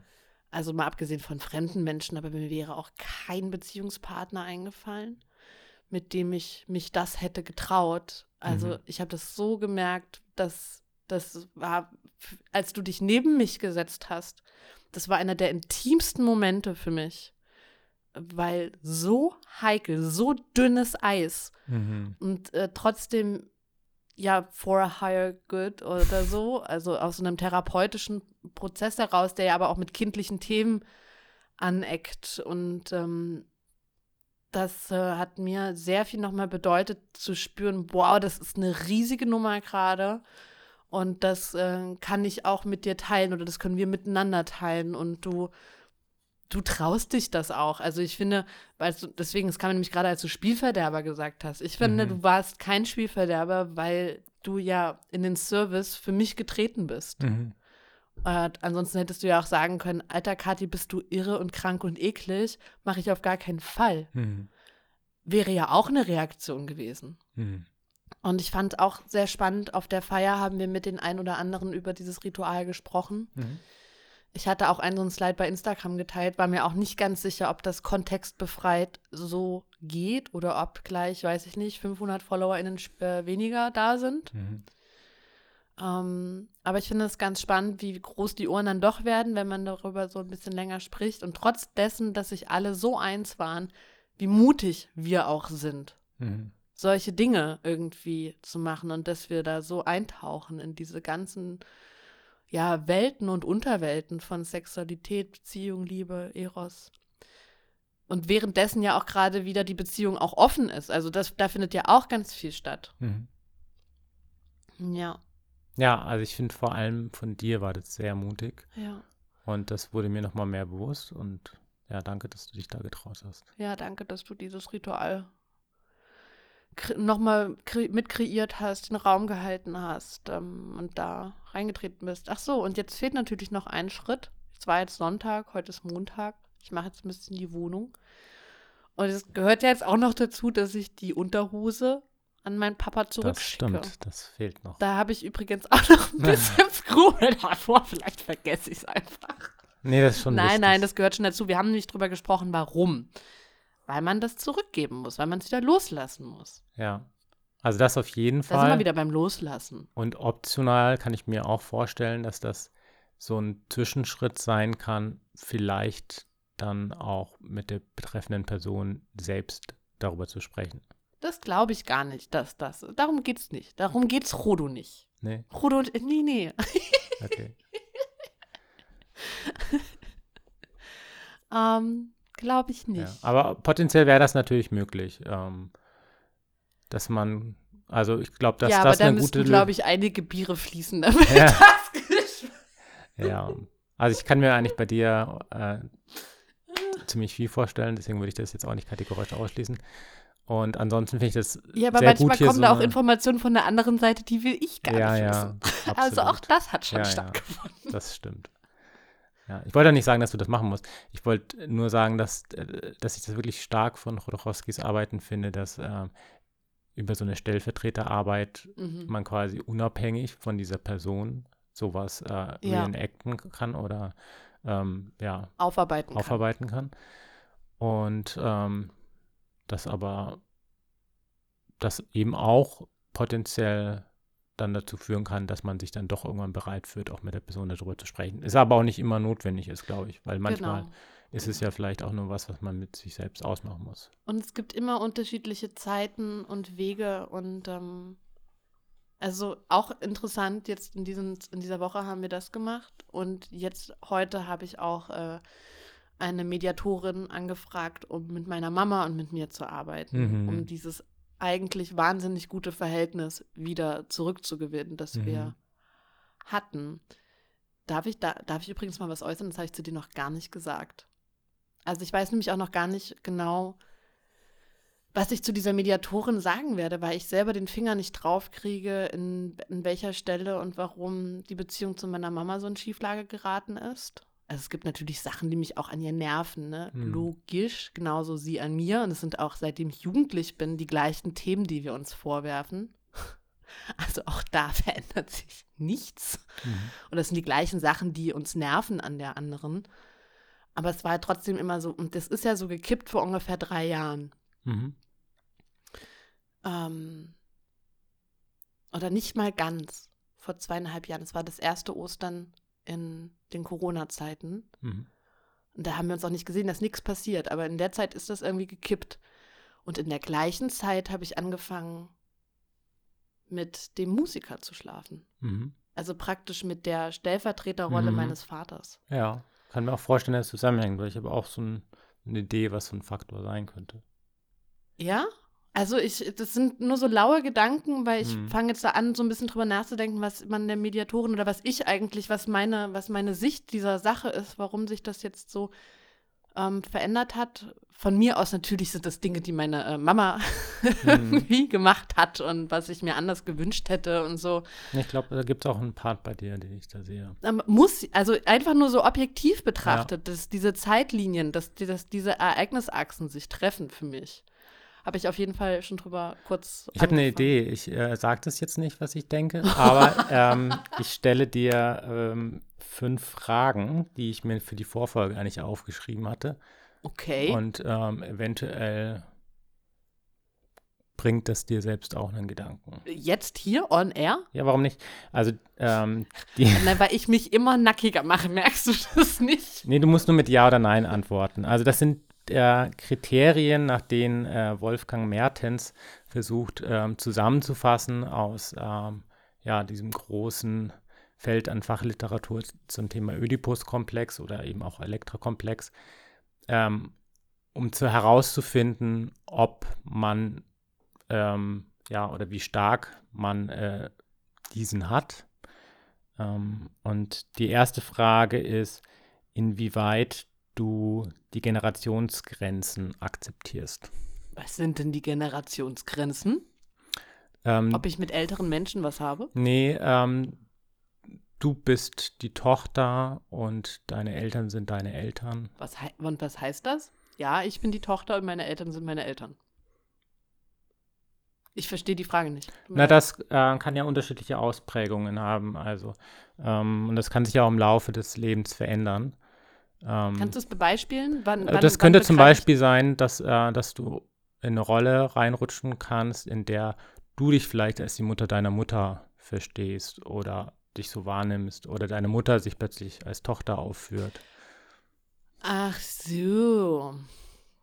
Was ja irgendwie auch im Teil im Verlaufe des Lebens ja auch normal wird, ne? Wenn die Eltern äh, äh, älter werden. Mhm. Eltern älter mit Ä. Eltern älter. Sorry, ich habe gerade ein bisschen Spaß an den Wörtern gehabt. Ähm, dann vertauscht sich das ja auch ohnehin häufig. Ich habe in der Vorfolge ja schon erwähnt, dass ich äh, lange Zeit nicht das Gefühl hatte, die Tochter meines Vaters zu sein, sondern eher die Freu also eine, Freu eine Freundin und eher ein Freund, also so ein Mhm. freundschaftliches Verhältnis zu haben. Hat sich für mich aber in den letzten Jahren jetzt tatsächlich auch schon aufgeweicht, weil ich das ja konkret adressiert habe. Und ich finde auch, dass mein Papa seitdem häufiger anruft und irgendwie ähm, ja interessierter auch ist. Also ich Mhm. habe schon das Gefühl, solche Sachen kommen auch an. Mhm. Ähm, und ich weiß nicht, das werden bestimmt auch die ein oder der andere kennen. Du auf jeden Fall auch. Ich hatte das auch, aber ist schon lange her. Die Eltern retten zu wollen. Also irgendwie eine andere Moralvorstellung vom Leben oder sowas zu haben oder es besser zu wissen, wie sie das und jenes irgendwie besser machen können für ein gelungeneres Leben und mehr Glückseligkeit. Mhm. Ähm, und da irgendwie die eigenen Eltern retten zu wollen. Mhm. Und das war auch in dieser ersten Indienreise, wo ich begriffen habe, das ist, äh, das ist ein Kampf gegen Windmühlen Mhm. und auch eine Arroganz. Und Ja. Wobei jetzt wieder so Sachen anfangen, die mich so nerven, weil meine Eltern auch Dinge so reproduzieren, die schon, also fast schon eine, eine fabelartige mm, Nuance haben. Mhm. Also vor allen Dingen einer von beiden. Ja. Also ich Also ich würde insgesamt sagen, ich akzeptiere diese Generationsgrenze sehr gut, wobei, ah, das wird ein bisschen zu privat. Ich sage Ja. mal, Ja. Ja. Also das hatte ich in der Vorfolge gleich auch vergessen zu sagen, dass es bei mir ja auch eine Episode in meinem Leben gab, in der ich jetzt auch, das wäre jetzt auch so typisch ödipal, auch meine Mutter versucht habe zu retten. Also nach der Trennung meine Eltern, meine Mutter hat sich getrennt, meine Mutter ist weggegangen mhm. und ich habe in der Folgezeit ein bisschen diese äh, Rolle meines Vaters ein bisschen eingenommen Mhm. und ähm, hatte in dieser Zeit auch dann irgendwann Auseinandersetzungen mit meiner Mutter, Mhm. ähm, weil ich das Gefühl hatte, dass sie ähm, ja, mich um Hilfe bittet und ich dann Hilfe geben wollte und dann aber das Gefühl hatte, dass es, ähm, dass das, so wie ich Hilfe gegeben habe, dann gar nicht angenommen worden ist. Und während dieser Konflikte wurde dann irgendwann bewusst, dass sie eigentlich ähm, das doch nicht will. ähm, ähm, den Kontakt zu mir haben möchte, ähm, aber ähm, nur mit mir darüber reden möchte und vielleicht auch äh, meine Gedanken hören möchte, aber trotzdem selbst entscheiden möchte. Und ich habe mhm. quasi in dieser Zeit ähm, ja eine sehr starke Arroganz generell entwickelt gehabt und äh, war eben so von diesem Helfen wollen. War ja auch ein Prozess zwischen uns ja. damals, als ich zu dir gesagt habe, manchmal möchte ich dir einfach nur was erzählen und du hast einfach nur Verständnis, du musst kein Problem lösen. Mhm. Weißt du noch? Und das war damals ja. eh ein großes Thema. Wir haben das bei manchen ja. Männern vor allen Dingen auch so dieses Probleme lösen wollen, wenn man Dinge erzählt, anstatt einfach zuzuhören. Ja. Empathie zu haben. Das fand ich sehr gut, dass sie das äh, gesagt hat. Und ähm, es gab dann auch noch, ich habe dann nochmal so eine Aufstellung zu dem Thema in Nicaragua gemacht, wo wir zusammen waren. Und äh, da fiel dieser Satz dann wieder. Also ich hatte quasi eine Stellvertreterperson, ähm, die mir gegenüberstand und ähm, die äh, diese Aufstellung geleitet hat, hat ihr dann quasi die Worte in den Mund gelegt und da fiel dann auch wieder der Satz, du bist mein Sohn und ähm, ähm, nicht mein Partner mhm. und äh, ich bin deine Mutter. Und Stimmt. das fang, war ganz gut, obwohl ich das quasi alles schon wusste und gehört hatte, war das gut, das äh, irgendwie nochmal in so einem Zustand, in dem ich mich da quasi hineinversetzt habe, nochmal stellvertretend von meiner Mutter so zu hören. Mhm. Ja. Ich kann sein, dass ich das jetzt hier übrigens ein bisschen vermischt habe. Ich sehe, der nächste Punkt äh, auf der Liste ist Anerkennung der Mutter und des Vaters. Und ich habe gerade parallel noch mal ein bisschen bei Wikipedia gelesen. Deswegen keine Garantie, dass es jetzt stimmt, aber äh, ich glaube, Generationsgrenzen äh, meint noch mehr ähm, dass eine andere Generation ja zu einer anderen Zeit auch aufgewachsen ist, andere moralische Werte hat, eine andere Art zu leben zu führen, auch älter ist als man ja. selbst und man in unterschiedlichem Alter ja auch andere Schwerpunkte setzt. Ja, das verstehe ich. Und auch, ob du quasi das akzeptierst ja. dir das bewusst machst oder ob du sagst, so die Art, wie du lebst, nee. äh, ja. ist the one and only. Nö, das akzeptiere ich sehr. Ja. Also das war, äh, das ist auch was, was ich auch äh, nicht immer akzeptiert. Also gerade so in meinen frühen 20ern ähm, habe ich quasi Ältere überhaupt nicht verstanden und dachte so, hey, sag mal, habt ihr das vergessen, wie das gute Leben geht? Ähm, so läuft es so, mhm. wie ich das mache. So. Und jetzt erst so, als ich merke, okay, krass, bei mir verändern sich auch so manche Sachen. Mhm. So, äh, auch so ältere Freunde, die, die dann irgendwie mit Mitte 30 nicht mehr in den Club gehen wollten und ich so, Alter, warum bist du denn jetzt so spießig?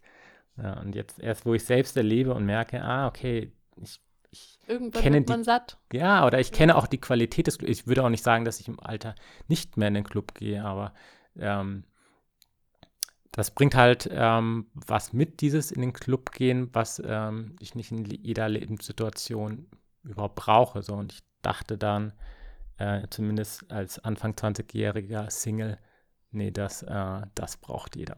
Okay, mach mal die nächste. Die nächste ist äh, Anerkennung der Eltern als sexuelles Paar. ja, well. Das waren meine Eltern ja zu einem, nur zu einem sehr kurzen Zeitraum meines Lebens. Also es gibt Bilder von ihnen ja in ihrer Jugend, wo die so süß zusammen aussehen. Ich habe ja auch so ein paar Fotos, weil meine Eltern haben ja ein super Verhältnis zueinander übrigens, äh, das auch noch mal gesagt in dieser ganzen Scheidungsgeschichte, was ich extrem ähm, inspirierend finde, dass äh, die wirklich ja immer noch sich so, also sich so gut verstehen und sich wirklich auch so sein lassen, wie die sind. Und das ist eigentlich gut. Ich habe immer schon mal gesagt, vielleicht macht ihr noch mal eine Alters-WG auf, weil die lassen sich wirklich so sein und wertschätzen sich für das, was sie miteinander noch haben und auch was sie verbindet. Das finde ich echt cool. Ähm, also praktisch in diesen jugendlichen Versionen von denen kann ich mir das vorstellen. Aber ist das so? Das ist doch auch so eine Blockade, dass Kinder sich ihre Eltern gar nicht vorstellen mhm. können. Also ich weiß noch, dass ich meine Mutter einmal praktisch mit meinem, das Wort habe ich nie verwendet, Stiefvater, also mit dem Mann, mit dem sie danach, der Papa meiner Kleinschwester, dem sie auch sehr lange zusammen war, also ein sehr langjähriger Partner. Und die habe ich einmal als Frischjugendliche nicht visuell erwischt, aber wollte da rein, aber zugeschlossen und dann, also es war, dann haben die aufgemacht, es war sehr klar, was die gemacht haben. Und das hat mich damals wirklich, und das hätte ich davor auch gar nicht gedacht, aber es hat mich mit so einer erschütterten Leere zurückgelassen. also es war auch wirklich so ein, wie so ein Schockzustandgefühl mhm. ähm, danach. Ähm, Deswegen, da ist doch auch so eine Blockade, oder? Ist die nicht normal? Was, was passierte denn nach dem Schock? Na, ich war alleine damit. Keine Ahnung, das weiß ich jetzt nicht mehr, das ist zu lange her, aber ich weiß noch, dass ich selber auch überrascht war, dass das so viel mit mir macht. Ja, weil das soll ein entwicklungstypischer Prozess sein, dass man das irgendwann checkt so und dass daraufhin gehend dann eben äh, stereotypisch äh, eine Trauerphase entsteht, in der man begreift, dass man eben selbst nicht diese sexuelle Beziehung zu den Eltern führen wird und dass es deren Beziehung ist. Ähm, ja, guck an, Trauerphase, ja, mhm. wegen deswegen, aber mhm. Hauptsache, ihr zeigt mir einen Vogel. Ja. nee, also das habe ich jetzt so nicht, ähm, okay. aber war ich ja auch nicht mit konfrontiert am Ende, ja. nicht mit meinen Eltern. Und wenn das eben soweit war, dass dann eben sich, und das glaube ich dann wohl der letzte Schritt, sich auch die Aggression gegen das andere Elternteil mhm. Auflösen kann. Weil man sich dann nicht mehr als Rivalen begreift. Und du findest, das sind Fragen, auf die man mit Ja oder Nein antworten kann? ich habe ich hab da einfach einen Fragebogen draus gemacht. so nach dem Motto, einmal Ja, viermal Nein, okay, hast true. du ziemlich überwunden. Ach, du hast den Fragebogen draus gemacht. Ja, ich habe einfach nur jetzt die, äh, die, die Kriterien vorgelesen und das so. quasi als Fragebogen begriffen. Das ist nicht so gedacht. Aha. Ähm, willst du noch sowas machen oder? Nee. Ach, das war's schon. Das war jetzt der letzte Punkt. Hey, waren es jetzt nicht nur zwei Fragen? Also ich habe jetzt zwei gehört. Akzeptiere ich die Generationsgrenze? Mhm, dann ähm, und akzeptiere ich meine Eltern als sexuelles Paar? Ja, und ähm, akzeptiere ich meine Mutter als meine Mutter, meinen Vater als meinen Vater? Akzeptiere ich ähm, so. dass meine, dass, äh, dass ich keine Beziehung zu meinen Eltern habe und überwinde diese Trauerphase und als letztes, ähm, ich überwinde meine Aggressionen äh, aus der Rivalität gegen das andere Elternpaar, Aha. gegen den anderen Elternteil. Ja, wie gesagt, das würde ich, hatte ich eigentlich nie. Also Elektra war jetzt nicht so ganz spürbar bei mir. Okay. Naja, ihr da draußen habt bestimmt ein bisschen interaktiv mitgemacht. Ihr habt jetzt gehört, was sind die Kriterien. Aber vor allen Dingen, mh, das, was ich mitgeben möchte mit dieser Folge, sich mit der eigenen, mit dem eigenen Beuteschemata auseinanderzusetzen. Ja. So, wer zieht mich an? Was reproduziere ich auch? In diese eigenermächtigende Rolle auch zu kommen. Und vielleicht auch, vielleicht hat die Folge auch ein bisschen dazu angeregt, sich mit den eigenen Eltern, soweit möglich, auseinanderzusetzen, wenn da Sachen sind. Weihnachten kommt jetzt wieder. Genau. Äh, das Fest in Familie, was ja auch nicht nur im Klischee für viele eine sehr stressige Zeit ist. Gerade mit solchen Konflikten. Ich empfehle jetzt nicht am Weihnachtstisch solche Unterhaltungen zu starten. Vielleicht ein bisschen vorher. Oder eben, wenn es äh, zu zweit nicht geht, auch einfach inspiriert zu sein oder so. Es gibt, also ich war übrigens erschrocken oder überrascht, wie wenig Familienmediation es gibt. Mhm. Krass. Das ist alles, also Mediation, dachte ich, aber es ist meistens im Wirtschaftsbereich für UnternehmerInnen, die sich offenbar nicht mehr grün sind miteinander. Und im Familienbereich echt, echt, echt nicht viel mhm. für Erwachsene. Also dann so für Kinder, also praktisch so mit Kind, dann schon wieder mehr, aber als erwachsene Menschen echt sehr wenig, was ich komisch fand. Mhm. Aber ja, sucht euch auch Hilfe. Es kann ja auch, muss ja auch niemand Geschultes am Ende sein. Manchmal hilft ja auch einfach nur eine dritte neutrale Person. Ich habe auch das Gefühl, dass im Familienkontext ähm, wir vielleicht zu sehr das Gefühl haben, ja, das gehört halt dazu. Das ist halt, so ist halt Familie. Also wenn ich an Weihnachten denke, wie viele sagen da, oh Mann, ja, Weihnachten jetzt wieder, oh. Ja, aber ich glaube, das kannst du nur so sagen, wenn es im Grunde, also viele, und es, oh, wir haben neulich entdeckt, dass unser Podcast transkribiert wird von Spotify. Es ist ganz schlimm, das zu lesen, weil wir die Sätze nie aussprechen. Das tut mir sehr leid. Ich bin ja unfassbar beeindruckt von Sascha Lobo, der jeden Satz zu Ende führt. Und das ist so angenehm. Mhm. Aber dadurch, dass, äh, keine Ahnung, dadurch, dass wir so laut denken immer in Prozessen, machen wir oder mache ich vor allen Dingen das sehr häufig nicht. Ja, ich auch nicht. Entschuldigung. Und jetzt habe ich schon wieder den Faden verloren. Ach so, dass dieses, ähm, den Status quo einfach so zu akzeptieren, dass die Familie so tickt, ist meiner Erfahrung nach aber vor allen Dingen dann möglich, wenn es eine Familie ist, die eher sich darauf einigt, Konflikte zu äh, zerschweigen und zu unterdrücken Mhm. und ähm, auf einer oberflächlicheren Ebene miteinander auszukommen Mhm. und gar nicht so viel Privates miteinander teilt, so was gerade irgendwie wirklich bewegt oder was dran ist oder was auch in der Beziehungsebene steht. Ähm, ich glaube, dann ist das leichter möglich. Wenn das anders ist und es Themen gibt, dann knallt es halt ordentlich. Mhm. Und ich glaube, dann kann man gar nicht so sagen, ach ja, überstanden. Also ja, letztes Jahr bin ich ja auch früher gefahren.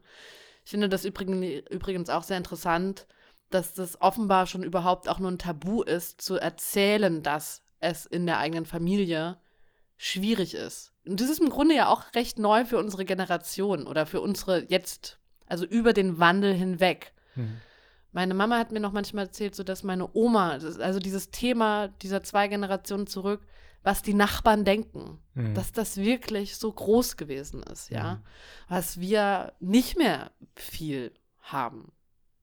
Ja, schon fast im Gegenteil. Also es ist schon so also wir viel. kennen unsere Nachbarn ja gar nicht mehr. Ja, einmal das.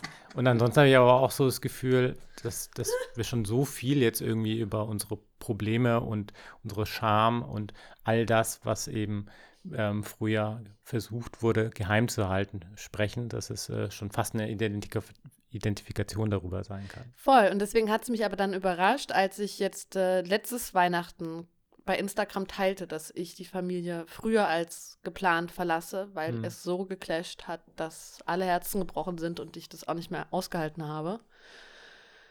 Ähm, sind, also eine Freundin, die ich seit diesem Jahr habe, ist praktisch über andere Freunde deswegen auf mich oder auf uns gekommen, weil die das so überragend fanden, dass ich das ausspreche und praktisch Mhm. veröffentliche und einem mir unbekannten Publikum zugänglich mache. Mhm. Auch diesen Trauerprozess so Mhm. danach. War ja schwierige Tage damals zwischen den Jahren auch dazwischen. Mhm. Huf, ah, genau. Und ich fahre, wir fahren jetzt nicht zu Weihnachten, nicht zu meiner Familie, Mhm. weil ich einen Stinkefinger zeigen möchte, weil ich damit irgendwie, weil ich sage, meine Familie ist scheiße. Überhaupt gar nicht. Ganz im Gegenteil. Ich schätze meine Familie sehr. Ich möchte nur, dass wir die Dinge eben auf bewusster Ebene miteinander klären. Mhm.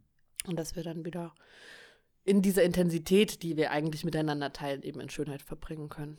Ja, das ist ja auch gut, wenn man sich quasi Triggerpunkte bewusst macht und dann so schaut, okay, wie kann man denn dann in einen Kontakt treten, möglichst ohne wieder das Prozedere wie immer zu wiederholen. Genau. Voll. Ja. Gut, war eine sehr therapeutische Folge. Ja, vor allem jetzt der zweite Teil. Ich habe Mhm. eigentlich gedacht, der Das ist so jetzt nur noch so Minuten. ratzifatzi, ja. War krasser, als ich dachte. Ich dachte, das ist jetzt so die Aussage. Aber ja, ah, ja, vielleicht hat es ja doch ein bisschen was angedingst nochmal. Angedingst. Mhm. Gut, ihr Lieben, ich hoffe, dass wir euch halbwegs mitnehmen konnten in diesem heißen Gewässer, dass wir, ja genau, nicht so sehr abgeschreckt haben, dass wir ja mitnehmen konnten und vielleicht auch inspiriert haben, sich mit sich selbst und mit der eigenen Familie und mit der Prägung und den PartnerInnen oder WunschpartnerInnen zu beschäftigen Mhm. und zu reflektieren. Mhm. Und dann würde ich einfach am Ende sagen, wenn ihr diesen Podcast mögt, dann freuen wir uns immer noch über eine 5-Sterne-Bewertung. Immer noch, wenn ihr das euren FreundInnen erzählt, ähm, euren Eltern. Alle aus meiner Familie übrigens, die das irgendwie hören, besonders so meine kleinen Brüder. Also es wäre cool, wenn ihr die Folge jetzt nicht mit Absicht direkt weiter tost an meinen Papa oder meine Mama. Danke. Genau, macht das Glöckchen an, tragt euch in den Newsletter ein und seid gespannt. In der nächsten Folge revealen wir auch endlich, ähm, wie die Fucket List im nächsten Jahr für euch weitergehen wird. Und damit ganz, ganz liebe Grüße und alles Gute. Vielen Dank fürs Zuhören und bis zur nächsten Folge. Mua.